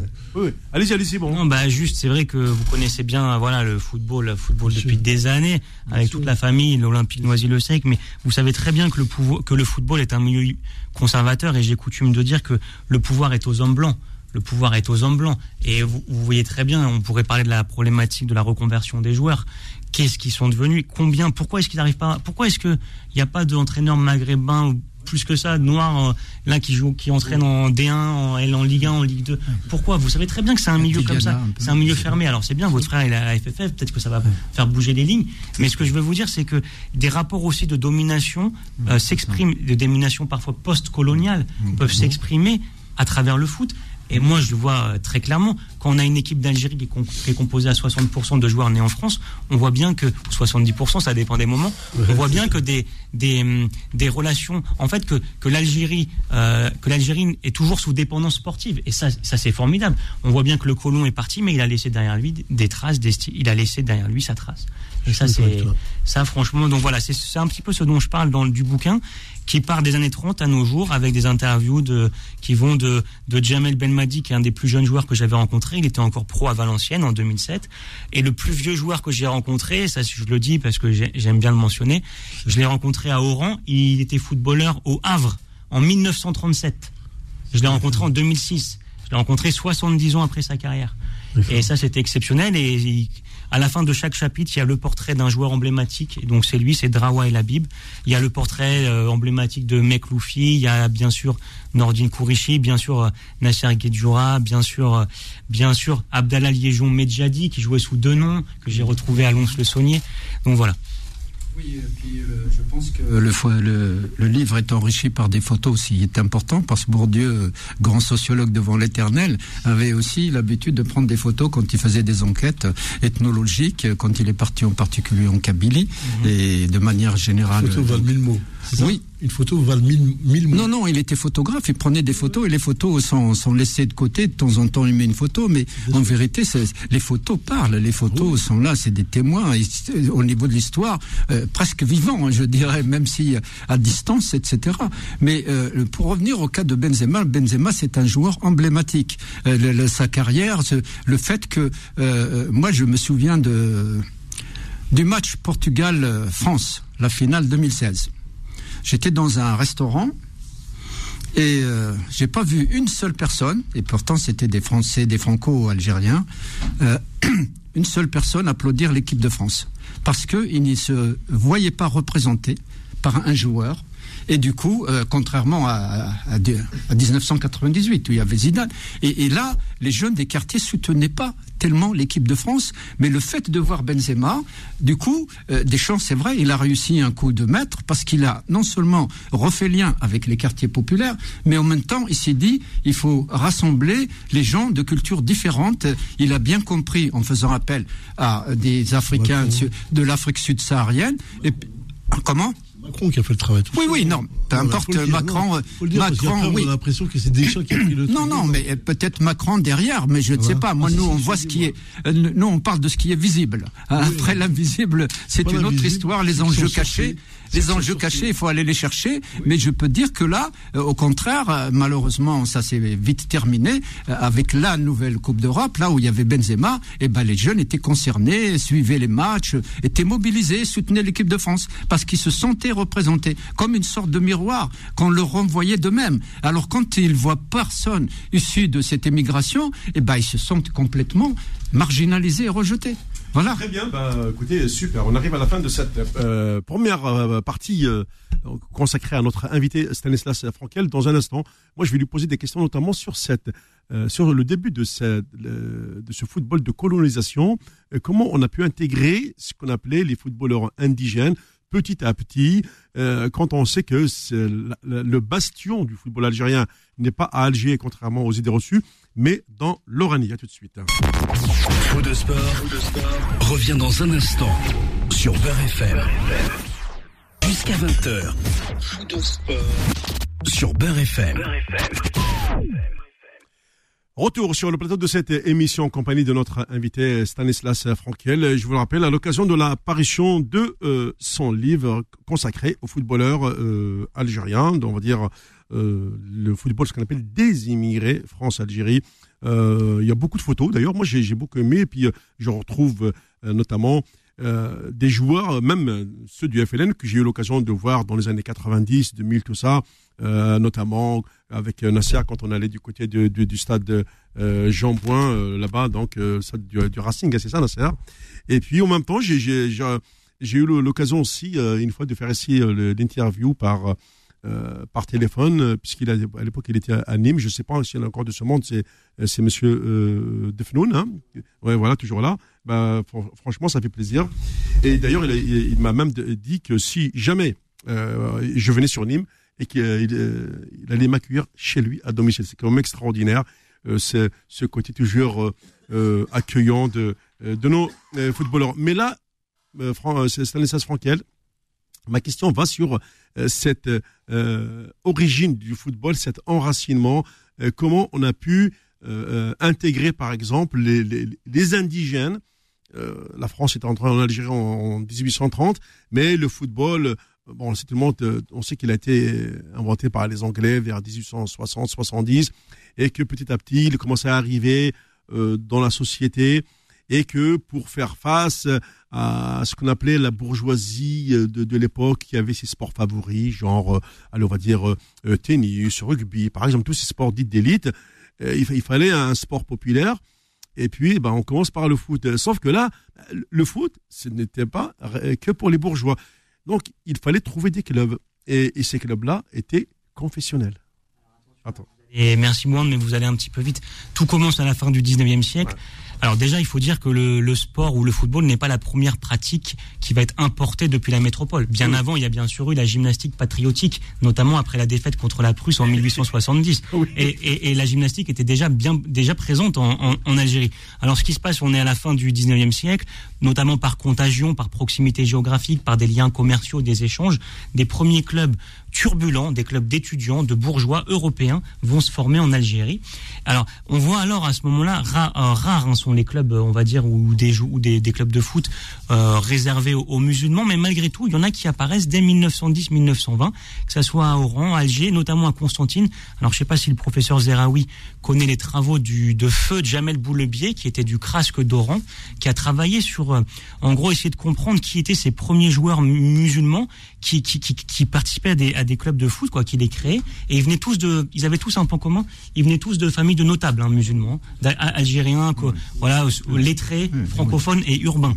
Alors, progressivement, on va voir que euh, dans les années 20, de plus en plus de clubs euh, musulmans vont se créer. Vous connaissez 1921 le Mouloudia Club d'Alger. Eh oui. Ce sont, ce sont des, des clubs qui à la base n'avaient pas du tout de, comment dire, de, de vision euh, indépendantiste. Pas encore dans les années 20, c'est encore trop tôt. On était plutôt encore dans, dans le rêve d'une intégration. Mais ça, ça, ça se fera pas.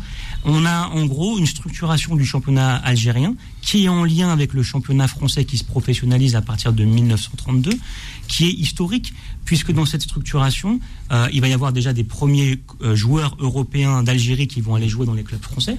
J'en ai cité, il y a Aznar par exemple, qui- etc. Il y en a, il y en a d'autres. À Villaplane qui sera le capitaine de l'équipe de France olympique en 1930 en Uruguay. Euh, malgré tout, une structuration qui monte. D'un côté, les clubs européens d'Algérie, richement dotés, des clubs du Colonna, comme le Racing Universitaire Alger. De l'autre, des clubs musulmans bien moins dotés, qui ne reçoivent pas de subventions et, qui essayent de, faire un, euh, qui essayent de rivaliser en fait. Et, progressivement, le sport, comme le scoutisme, professeur Zeraoui sait bien, c'est un lieu de construction du nationalisme algérien. C'est un lieu où on va apprendre des chants, où on va apprendre des cours de religion, où on va commencer à, à, se créer cette idée, d'Algérie, d'Al- cette idée d'Algérie algérienne. Et on a des, des rapports de renseignements généraux bien étudié par le sociologue, le politologue algérien Youssef Fates, qui était professeur à Nanterre, qui a bien étudié en fait ces derbies entre les clubs musulmans et les clubs européens d'Algérie. Des derbies ultra chauds, où là, il y avait parfois des voitures qui étaient jetées dans les ports, des blessés, parfois des morts.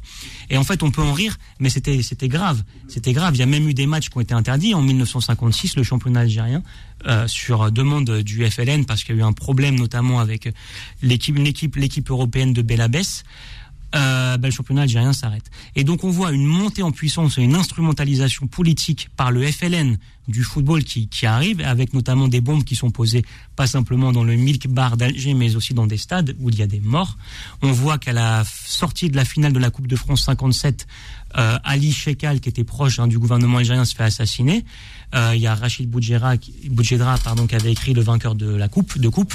Très beau roman, très bien écrit que je cite aussi dans, le travail.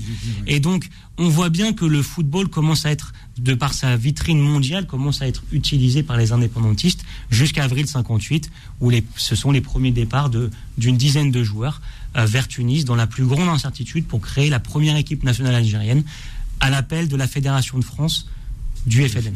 Et pas n'importe quel joueur. Hein. Euh, Mekloufi, Zitouni, internationaux français, Bentifour, international français, avec Roy, avec Boubaker. Monaco va perdre cinq joueurs. Euh, voilà, donc on a aussi un joueur qui est arrêté par la DST à Nice, Hassan Chabri, qui était aussi de Monaco. Et donc moi j'ai eu la chance de retrouver euh, ces joueurs. On a leur témoignage exclusif euh, dans le dans le bouquin. Et ce qui est très intéressant, c'est qu'il y a quatre vagues de départ jusqu'en avril, jusqu'en novembre 60, avec ensuite bah, les les Zouba, les les Yora Maouche, il y aura les Defnoun, Bourichak dont on a parlé, et une trentaine de joueurs va se rejoindre à Tunis pour faire au total 83 matchs, 57 victoires dans 14 pays, notamment socialistes. Euh, très bien. Alors, euh, moi, je- euh, oui, Nasser, je- Oui, oui, non, mais moi, je vois les paroles, hein, je, je, je- je me posais juste une question, je me dis, mais quand on fait ce travail-là, euh, on en sort comment? On en sort en 2009. On en- quand j'ai soutenu ma thèse de doctorat, qui est d'ailleurs sur la chaîne YouTube Temps de Sport pour les passionnés, ils peuvent voir. J'ai filmé la soutenance. Attends, excusez-moi, le son n'est pas forcément bon, mais il y a toutes les images. On en sort épuisé. On en sort épuisé, fatigué, rincé. Euh, on en sort avec un petit peu l'envie de fatigué. Bah, vous savez ce que c'est, hein, de soutenir une thèse, de tourner la page Et alors j'ai continué un petit peu à travailler sur les migrations de joueurs, notamment camerounais en Europe, et aussi des agents sportifs, dont l'histoire est liée à l'Algérie et à la France, puisque le plus gros agent euh, français, c'est Alain, Alain Migliaccio, qui est un pied noir. Il y avait Larios aussi, qui est un pied noir, ça c'est important. Il y avait Charles Marouani, que vous connaissez, Tunisie, Madar, premier agent de Zidane. J'en parle aussi dans, dans le bouquin. On en sort fatigué. Puis après, je me suis installé dans le nord de la France et je me suis dit qu'il fallait compléter par des entretiens euh, bah, complémentaires, notamment de femmes de joueurs, de- d'enfants de joueurs. Et puis, on a envie de faire connaître son travail. Ça, c'est une envie que j'ai toujours eue. Je m'en souviens quand j'étais tout seul en, en Algérie dans les taxis collectifs. Vous connaissez les 504 jaunes. Tout seul, tout seul. J'allais à Sétif voir euh, Kermali, l'interroger, etc. Je me disais non, mais là, je suis tout seul. Mais après, le travail solitaire de l'historien ou du chercheur s'ouvre maintenant le temps magique du partage. Et ça, c'est exceptionnel. Euh, alors, que- quels sont les, les moments les, les plus croustillants euh, de votre travail d'investigation? Euh, les, les- dire les, joueurs qui vous ont le plus marqué, avec qui vous êtes posé longtemps et qui, vous, se sont vraiment euh, ouverts à vous pour vous raconter leur parcours. Bah, en fait, moi, j'ai eu des sur les soix- la soixantaine dans- de, de rencontres, notamment Yazid Sanjak. J'ai que des très bons souvenirs en France ou en Algérie. J'ai été frappé par l'hospitalité sincère des champions. Euh, qu- qu'on doit quand même euh, nuancer, enfin euh, qui est plutôt à l'opposé. J'ai quand même subi, il faut le dire, une indifférence de la fédération algérienne de foot ou même de la FFF ou du ministère de la jeunesse et des sports, mais l'hospitalité était forte. Après, les joueurs avec qui j'ai le plus gardé contact, il y en a, il y en a deux que vous connaissez bien ici. Il y a notamment Nasser Guedjoura et il y a Zahir Kedadouche, ancien footballeur pro devenu ambassadeur de France. Et avec notre association Nouveau Regard Network, on fait des conférences dans les prisons depuis maintenant dix ans. Et ils viennent raconter leur, euh, leur parcours euh, exceptionnel. On- C'est l'occasion de parler d'immigration, d'intégration, d'exclusion, de rapport à la France, à l'Algérie, de la binationalité. Et ça, c'est vraiment des moments. Alors eux deux, plus euh, celui, ceux avec qui je suis souvent très euh, très en contact, Nordine Kourichi, le grand Nordine, né en 1954 à Austricourt, et enfin Chérif Oudjani, dans la mesure où je travaille, voilà, bien sûr. Donc j'en parle, hein, euh, Chérif, dans la mesure où je travaille à l'UFR Stabs de l'université d'Artois, à Liévin, donc tout près de tout près de Lens, où se trouve le fief familial où son père Ahmed a, a brillé et c'est encore 50 ans après le meilleur co-buteur de l'histoire du RC Lens avec Marianne Vigneski. Alors pour, pour dire quand même cette, cette histoire de, de famille, c'est vrai. euh, ici en France, on connaît les, on connaît les Sanjak, on connaît les Belkebla au Pervilliers, les les, les Oudjani euh, de- À de- Lens. de- à- les à Lens, les Guedjoura également. euh, a Guedjura qui, est- qui est arrivé un peu. C'est vrai parce que euh, Nasser, en fait, euh, n'était pas arrivé le premier de- de- dans sa famille. hein. C'est, euh, je crois que c'était le, le- le deux- le deuxième à être arrivé en France. euh, Contrairement euh, à d'autres familles qui étaient déjà établies en France depuis longtemps, hein. c'est euh, qui ont eu le- leurs parents qui ont fait, qui ont été dans la fédération féline de France, mais par la suite, euh, ils, ils se sont retrouvés euh, donc à, à être des enfants issus de l'immigration, même s'ils ont aujourd'hui la soixantaine, hein, un peu comme nous, quoi. Tout à fait. Mais il faut quand même distinguer un, un, un Kourichi des Kedadouche d'un Nasser qui arrive en 84, C'est qui a déjà 30 ans, qui arrive à La, à la Roche-sur-Yon, même si son grand frère, il avait tenté le coup une dizaine d'années avant, j'en parle à Beauvais, Oui, oui, le où son frère jouait. Oui, Mais en gros, vous savez très bien, et j'en parle dans le chapitre 5, les- les- l'étatisation du football algérien de 62 à 82, où en gros on lui a demandé gentiment de revenir et d'intégrer l'équipe nationale militaire, euh, où en fait à l'époque on ne discutait pas hein, dans l'Algérie de Boumedienne, hein, et surtout dans l'Algérie sportive de Rachid Mekloufi, Oui. qui tenait d'une main de fer euh, tout, Ah oui, tout ah ce oui, sport. euh, tout ce sport algérien avec euh, ses copains, les frères Soukan, que j'ai rencontrés également. Donc, euh, donc on, on peut distinguer ce parcours en un Kourichi, d'un Guedjura, et, et on voit des familles, et pour, pour info, Oudjani, moi, à ma connaissance, vous allez me dire peut-être le, le contraire, c'est trois générations de joueurs. Oui, il y a ça. Ahmed, il y a Shérif, et il y a le petit-neveu Adam Oudjani, qui a aussi oui, signé oui, oui, oui. Et ça, c'est exceptionnel. Oui, c'est- un savoir-faire familial qui se transmet. Non, euh, mais de- on, se, on se transmet les valeurs du foot. Oui, euh, oui, oui, oui, mon- mais cher, parce euh, que parce que les enfants sont élevés dans le foot, dans l'amour du foot, etc. Donc après, euh, regardez les enfants de Zidane, ils sont tous footballeurs. Parce que le père leur a transmis euh, l'amour du football, le, le, le savoir-faire, etc. Du coup, bah ça, ça, ça crée effectivement quelque chose. Et puis surtout, euh, euh, c'est une c'est une forme d'intégration collective dans un ensemble plus vaste. C'est ce qui se passe à Lens, c'est ce qui se passe ailleurs. Et chaque fois qu'il y a des familles, eh ben, du coup, elles sont bienvenues dans la ville. Ils sont, ils sont intégrés vraiment, ils font partie du paysage. Est-ce que le parallèle a été fait entre les footballeurs, tu vois, qui ont réussi, et les gens lambda, les gens normaux qui ont passé une émigration où eux, ils, ont, ils sont pas sentis, ils sont pas sentis. euh, Oui, oui, mais ça. euh, j'allais dire, intégrés dans des normes et des valeurs que la France voulait leur donner ou pas Ouais. Est-ce que le football a été un prétexte pour beaucoup de ça? Parce que c'est aussi ça le fond du problème. Savoir est-ce que ce qui s'est passé réellement sur les joueurs de football, parce que j'en connais aussi beaucoup, tu en citais Ouais. beaucoup, j'en connais aussi beaucoup, qui ont vécu quand même des choses très importantes dans leur vie de tous les jours en tant que joueurs, où ils ont vécu euh, des salaires très médiocres, ils habitaient dans des trucs de fou, dégueulasses, trucs de fou. Il a fallu vraiment la fin de carrière ou un moment, où un repli. Tu disais une chose très importante, tu parlais de, euh, de qu'est-ce qu'ils ont fait après le football. Et ça, à part Zidane pour l'instant, que je vois qui sort, je vois les, les- tous ces anciens joueurs là, qui ont fait une carrière professionnelle ont du mal vraiment à émerger ou à, ou à exister, ou à coexister. Et ça, c'est aussi. Oui, non, mais au-delà de l'oubli, c'est que qu'est-ce qu'ils ont fait, ce qu'ils ont préparé, pas préparé, ils n'ont pas préparé du tout. Et pourquoi? Parce qu'ils n'étaient pas prêts. Parce que l'idolâtrie chez nous, c'est quelque chose d'énorme, et du jour au lendemain, tu n'as plus rien. Ben, Aujourd'hui, tu te retrouves avec des gens, et je ne vais pas citer de nom, parce que Non, mais- à se faire euh, à aller dans des endroits, dans les grands hôtels à Alger, pour se faire payer à manger. Là, aujourd'hui, là, Ouais, mais je vous crois, parce que j'en ai vu. Donc, euh, voilà. ouais. Qui sont payés à manger par le serveur, par les gens là, et des très grands joueurs. Sauf qu'à un moment, la reconnaissance aussi de ces gens-là, des gens qui sont n'existent pas ou pratiquement pas.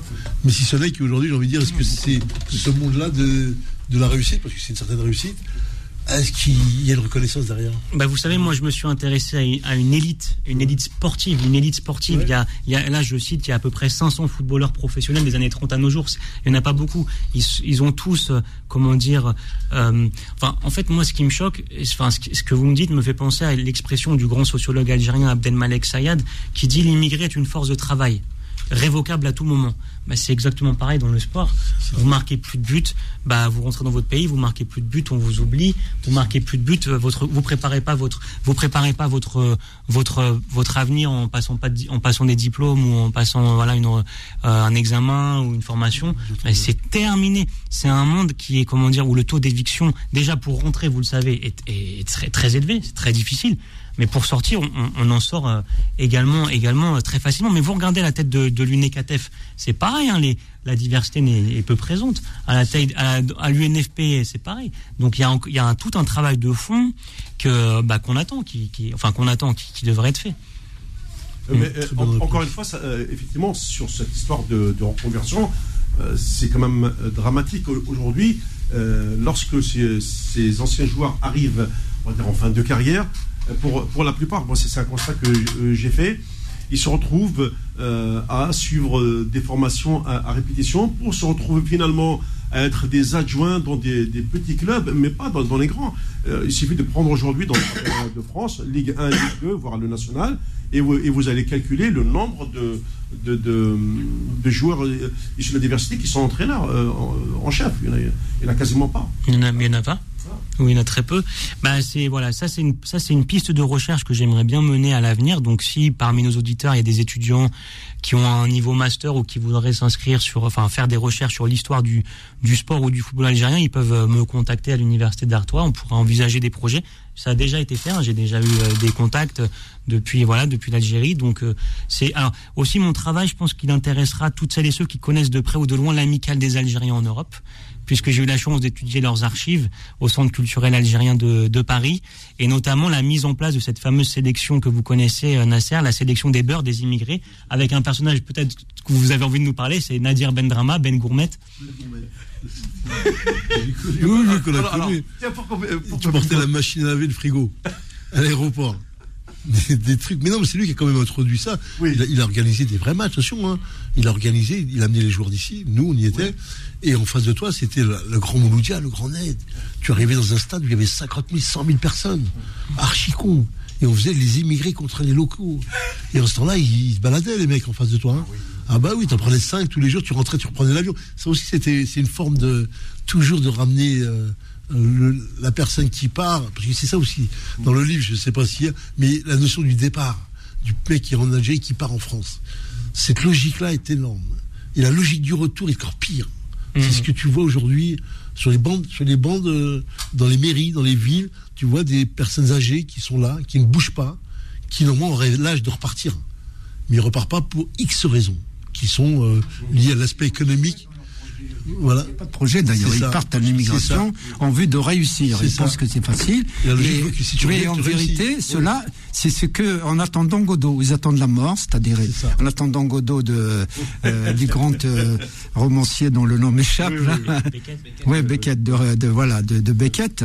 Euh, ils sont là, ils sont, en fait, ils étaient venus pour repartir Bien sûr, avec la jeunes, avec, la réussite à l'appui. Voilà. Mais comme ils n'ont pas réussi, du coup, ben écoute, qu'est-ce que tu veux? Ils, ils invoquent les raisons de santé, comme les mères invoquent l'accompagnement de leurs enfants pour rester. En fait, ils n'ont plus envie, enfin, ils ont envie de retourner, mais leur vie est déjà passée. Ils, ils sont, ils sont plus, ils n'ont existé que par la force de travail. Maintenant, ils sont dans la déchéance. Et ça, on ne dira jamais assez la souffrance de cela. Bon, ça nous, ça nous éloigne un peu du football parce qu'ils regardent peut-être même pas les matchs, mais c'est- on ne dira jamais assez la souffrance et la solitude dans laquelle vivent ces hommes qui n'ont pas finalement fait de regroupement familial, dont les enfants et petits-enfants sont de l'autre côté et qui sont là en train d'attendre la mort parce qu'ils ont échoué. Et repartir, Je, je- je te Alors, coupe un peu parce que. non, non, si vous permettez, puisque euh, une dernière pause, elle est très très courte, mais vraiment très courte. Euh, on se retrouve pour la dernière partie de cette émission qui est très passionnante jusqu'à 20h, je vous le rappelle, euh, avec euh, Stanislas Frankel, euh, auteur de ce livre Le football des immigrés, euh, aux, éditions Culture Sportive, Artois Presse Université. Faux de sport, revient dans un instant sur Beurre FM. Jusqu'à 20h. Sur Beurre FM. Allez, dernière partie de cette euh, émission, euh, euh, notamment consacrée à ce, ce remarquable ouvrage bien documenté euh, sur le football algérien de Stanislas Frankel. C'est vrai que je vais d'abord laisser coach répondre, hein, et ensuite on finira cette émission en beauté. hein. Tu vois, avec la pluie, je me rappelle même plus de ce que j'allais dire. je suis parti sur autre chose. Non, ce que je voulais dire surtout, ce fameux, et c'est chose qui a été le plus important pour nous, c'est le fameux retour. Ce qu'il faut bien comprendre, c'est que nous, on est petits. L'espoir du retour. Voilà. Non, c'est pour dire le retour, c'est-à-dire qu'à un moment, c'était ancré chez nos parents, mais vraiment que demain, on se fixe pas là, on retourne, on retourne. On a eu ce discours-là pendant des années. Ensuite, il y a eu du jour au lendemain plus de retour. Pourquoi Comment Je sais plus. Je sais pas pourquoi. Et nous, on a vécu dans, dans, dans cette, dans cette logique-là. On partait au bled, on revenait là. Mais pour les joueurs, les anciens joueurs qui étaient comme ça, eux, il y avait toujours cette notion du retour au bled, toujours. Et qui sont faits dans la vague, ils sont tous venus, et qui fait qu'il n'y a plus personne qui retourne. Que Dans, dans toutes ces années-là, tous ces personnages-là avaient ce fameux retour, ils n'ont jamais vécu ce retour. Et après, là-bas, tu as été pris en grippe par les gens qui étaient là-bas, qui n'acceptaient pas ton statut de réussite sociale pour toi et pour ta famille, les gens, et en sachant que tu arrivais euh, en disant que tu détenais. Mais cette façon, c'était des drames qui se vivaient pour nous. hein. C'est des choses énormes. Les gens le portent jusqu'à aujourd'hui. hein. Et ce que disait Hassan tout à l'heure, les gens qui sont rentrés chez eux, qui n'ont pas de moyens pour rentrer, ils meurent ici, ils finissent dans des, dans des cercueils. Mètres ramène, on ramène dans un cercueil en Algérie, on l'enterre en cachette dans des endroits monstrueux. Mais c'est dramatique, c'est cette vie qu'on a, qu'on a passée. Aujourd'hui, hein, avec le recul, c'est plus que dramatique parce que, comme disait mon père, t'es ni là, t'es ni en France, t'es ni en Algérie, vous, il vous reste juste la mer. T'as vu, entre les deux, c'est tout ce qui vous reste. d'après qui utilisait cette expression. Parce que Tu pour eux, ils n'ont jamais renoncé, ils n'ont jamais fait le deuil du retour. Ils n'ont jamais fait le deuil du retour. Et je défie n'importe qui de me dire le contraire. Parce que, alors, qu'est-ce que. Alors, des fois. Le- la réussite sociale à laquelle ils avaient rêvé n'a pas eu lieu, bien sûr, mais il y en a qui ont réussi plus ou moins. Et euh, ceux qui avaient un petit capital, ils l'ont fructifié au lendemain de l'indépendance. Ils sont repartis au pays, ils ont obtenu des places. Alors que euh, les immigrants, quels qu'ils soient, de travail, euh, l'immigration de travail, le retour ne doit pas se faire ni dans l'agriculture qui les a expulsés en tant que prolétaires, ni dans l'industrie qui les a et qui a fait d'eux des immigrés. Donc du coup, ils vont vers le tertiaire ou des choses, euh, donc des petits commerces, et, ou alors un savoir technique autre qui les sort de leurs conditions euh, d'émigrés et d'immigrés. Les deux conditions. Alors, euh, il y a quand même ce- cette histoire, euh, Stanislas Frankel, notamment, qui s'est passée lorsque, à l'époque, le, le footballeur algérien ne pouvait pas qui- quitter le, le territoire avant l'âge- cette fameuse- euh, cet âge de 28 ans, qui était vraiment un obstacle. Et il, il a fallu euh, tout simplement l'arrivée d'une nouvelle génération, c'est-à-dire celle de 82, euh, qui, a, qui, a, explosé pendant la Coupe du Monde en Espagne. Et, et de là, il y a eu des, euh, ce qu'on appelle un bras de fer entre certains joueurs, notamment Madjar, Assad, etc., contre leur. Assad. Ouais, c'est le seul. Attention, non, non, parce que l'histoire rappelle, c'est Assad qui a fait le travail par le biais de Mekoufi, qui a été voir le président de la République pour le libérer. Parce oui, oui, non, parce que, non, parce que Ma- Madjar, à un moment donné, on l'a empêché de, de sortir. Ouais, Ah, un an. Oui, un an. Il faisait partie de sa Après. génération à qui Oui, on a, on dit après. vous ne sortez pas. Un an Et- après. voilà. Et du coup, euh, euh, comment vous, vous, vous avez euh, vécu ce moment-là En- C'est-à-dire que dans votre travail de, de- de chercheur, ce passage de cet âge de 28 ans à celui où, on, libère un joueur à 22, 23 ans, et qui a ensuite permis à bah, plusieurs générations derrière euh, de, de- de- de- trouver enfin porte ouverte. Ouais, moi j'ai eu la chance aussi de rencontrer tous ces joueurs. hein, donc, ben oui. Assad, Madjer, Ben Saoula Oui, Tej, ouais. Gendouz, euh, Madjer, bien sûr. Alors, bah, c'est très intéressant. On est juste après le mondial 82, de, de- Ouais. de très bonnes, euh, de très bonnes performances. Bon, vous le savez, j'en parle. La revanche du Sud contre le Nord, le match contre l'Allemagne, etc. Euh, bon, comment dire? Assad va au bras de fer lors de la réception. Je- J'en j'en parle hein, vraiment euh, dans mon bouquin lors de la réception au club des Pins, il me semble, ou au palais du gouvernement après après après euh, quand il rentre en, en Algérie. Bon, voilà. J'ai rencontré aussi le président de la FAF de l'époque, qui était Omar Kezal, hein, donc il m'a Oui. donné aussi sa, sa version. Donc tout est recoupé dans, dans le travail, dans le livre. Euh, bah, on est bien dans le cadre de l'étatisation du football. Le, football, le, sportif de haut niveau, c'est un ambassadeur national, c'est un héros national, il appartient, il appartient à l'État, surtout dans un pays qui se revendique alors comme, euh, comme socialiste. Malgré tout, il faut le dire quand même que certains joueurs étaient partis avant leurs 28 ans, bien avant. On a bien sûr Jamel Zidane qui est passé par la banlieue parisienne que j'ai rencontré avant d'aller faire sa carrière en Belgique. On a aussi d'autres joueurs un peu plus modestes, Clem Sani qui fait pourtant une longue carrière en deuxième division Ouais. que j'ai rencontré, Nasser Ouglis. On a aussi euh, dans les années 80 euh, euh, un, un- que je l'ai rencontré à Rouen euh, qui est qui est devenu chirurgien, qui est venu pour ses Ah, je connais, c'est euh, c'est Khalifa Ben Messaoud. Khalifa Ben Messaoud, bien sûr, pneumologue. hein. qui est venu à ma soutenance Oui, oui, oui, je, je- je le salue d'ailleurs. on le salue. Oui, oui, oui. Et donc, il y a quelques joueurs comme ça qui avaient des, des qui avaient le droit à des, des petits, des petits Ouais. bons de sortie plus ou moins parce qu'il y avait, il y avait un imbroglio juridique entre une lettre de sortie d'un club, l'autorisation de la FAF ou qui attendait quasiment un an. Comme ça, ils étaient obligatoirement libérés. C'est le cas de Jamel Zidane. J'ai retrouvé ses archives à la FIFA. À un moment, il y a un bras de fer. La FIFA dit à la FAF, vous n'êtes pas sérieux. Maintenant, c'est terminé. Ça fait un an qu'il ne joue plus. Donc, il va aller s'inscrire où, où il veut. Je crois que c'est à Beveren en, en Belgique ou à Saint-Nicolas ou quelque chose comme Euh, ça oui, mais après, il a, il rejoint le club de Courtrai. euh, ou Courtrai, mais en étant passé par Corbeil-Essonne. Et donc, euh, donc voilà, donc ces joueurs en tout cas arrivent, l'étatisation du football, et pour la première fois pour ces joueurs algériens, depuis 20 ans, c'est l'ouverture au marché international. Et là, ça c'est exceptionnel. Malgré tout, les sorties vont se faire de, bah, il y en aura pas trop, parce Oui, que c'est ouais. la fin d'une génération. Parce qu'aussi, il faut dire que les Madjer, Assad, euh, etc., ils jouent en D2 en France ou en Oui. D1. Ils n'ont pas euh, une carrière flamboyante, sauf Assad en 87 à Porto. Euh, Non, c'est et- Madjar Porto. Hein. oui, pardon, ma, ma- pardon, excusez-moi, bien sûr. Assad, il était à Mulhouse. Tout ensuite, à fait. euh, Mais s'il sort, juste petite info, s'il sort en PSG, 81 à Mulhouse, si, si, si Mekloufi lui arrange un peu le coup, c'est que Mekloufi est nommé aussi directeur technique de Mulhouse. Et donc ça, il faut le dire. Donc, ah oui, c'est pour ça que c'est plus simple pour Mulhouse. Et après, il y a la décennie noire. D'accord. Et il y a- il y, a la décennie noire, et j'en parle, le football algérien en crise, l'État qui se retire en 89 du football algérien, c'en est fini de la Ah, réforme sportive qui avait commencé en 77. Et là, euh, finalement, euh, il y a de moins en moins de sorties, il y en a quelques-unes. Bon, vous connaissez Saifi, ça va arriver, Saïb, Tasfaout, C'est ça, ouais. moins en moins. Et là, on voit que ça reprend depuis une petite dizaine d'années, notamment avec le Paradou. Voilà. Et les destinations aussi, depuis les années 80, c'est plus seulement la métropole ou l'ancienne métropole. Oui, oui. Ça, c'est, bah, il y a une internationalisation des zones géographiques, notamment vers le Qatar, bah, vers des championnats qui sont euh, aussi bien plus rému- rémunérateurs. Tout à fait, tout à fait.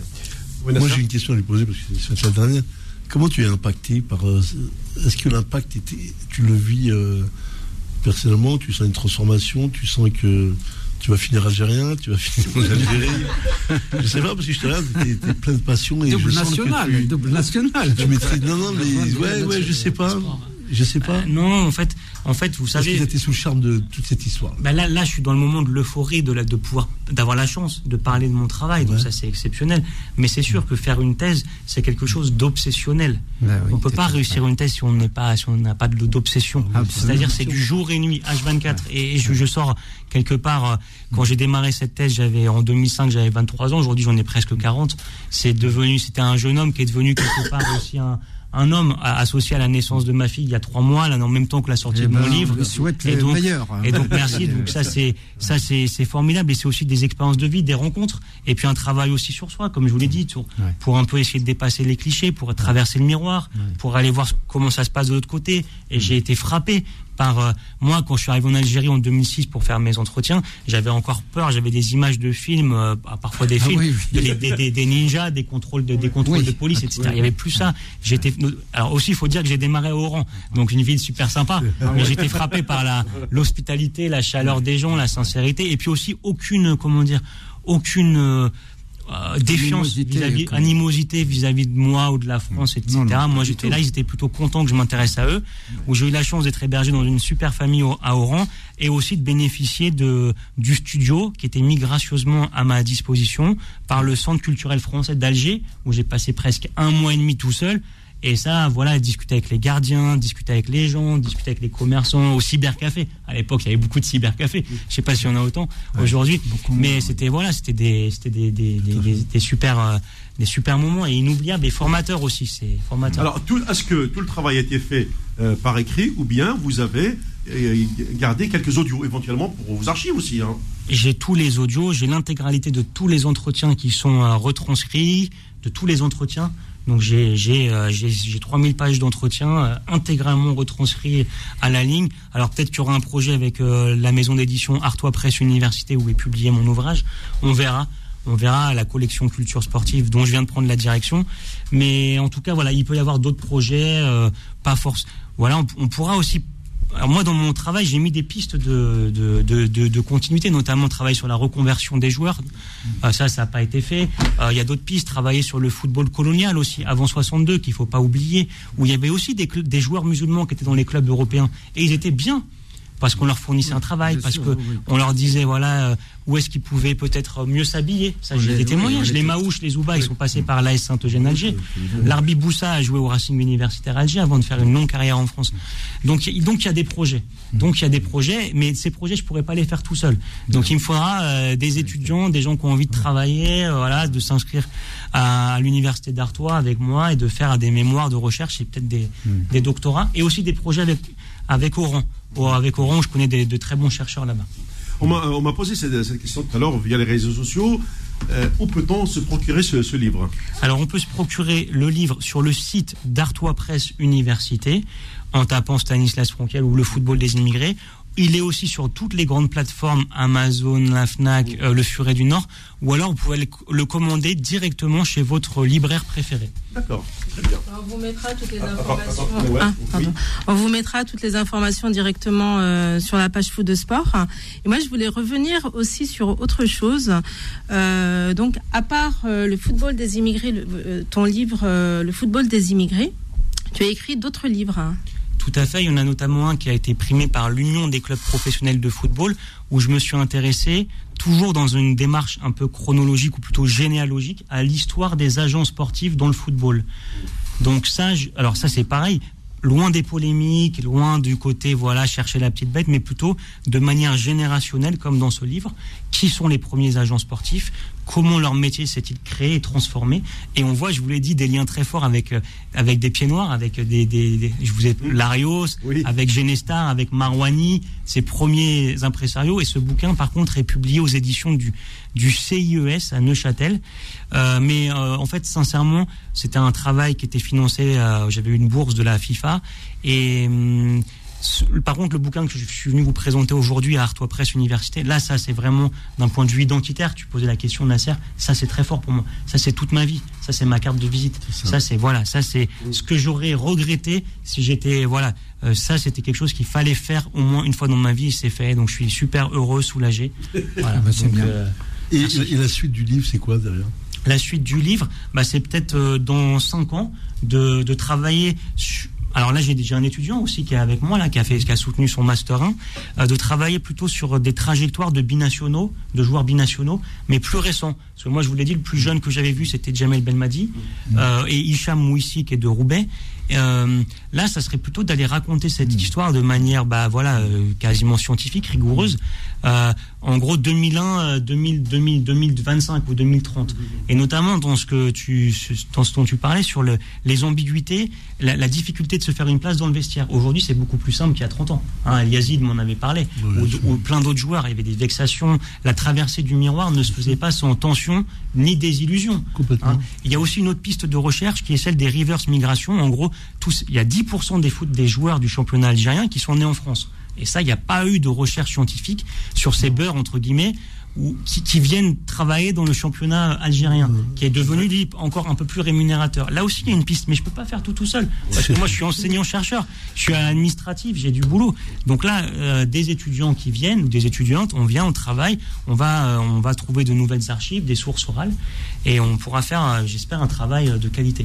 Je te souhaite bon courage. Merci, Nasser. Euh, très bien. Alors, euh, peut-être aussi une, une, dernière question via Sofiane euh, ou, via, ou via Nawel, parce que vous avez du mal à, hein, à vous exprimer. C'est vrai. Euh, Sofiane, on l'a pas entendu. Bah, on est bluffé, parce que, hein. on parce est bluffé parce que ce So- soir. hein. Parce que Sofiane, c'est la nouvelle Non, génération, ça, donc. Nawal a parlé une fois, mais Sofiane, ça fait longtemps qu'il n'a pas dit. non, mais parce que Sofiane, normalement, toi, c'est génération. Toi, c'est quoi, c'est génération maintenant euh, Généra- New Generation. Ouais, ouais, genre euh, Aden Guedioura, genre euh, Regarde Marez, Riyad Mahrez, par exemple. ouais. par exemple. Ouais. Ah oui, C'est une bonne question, ça.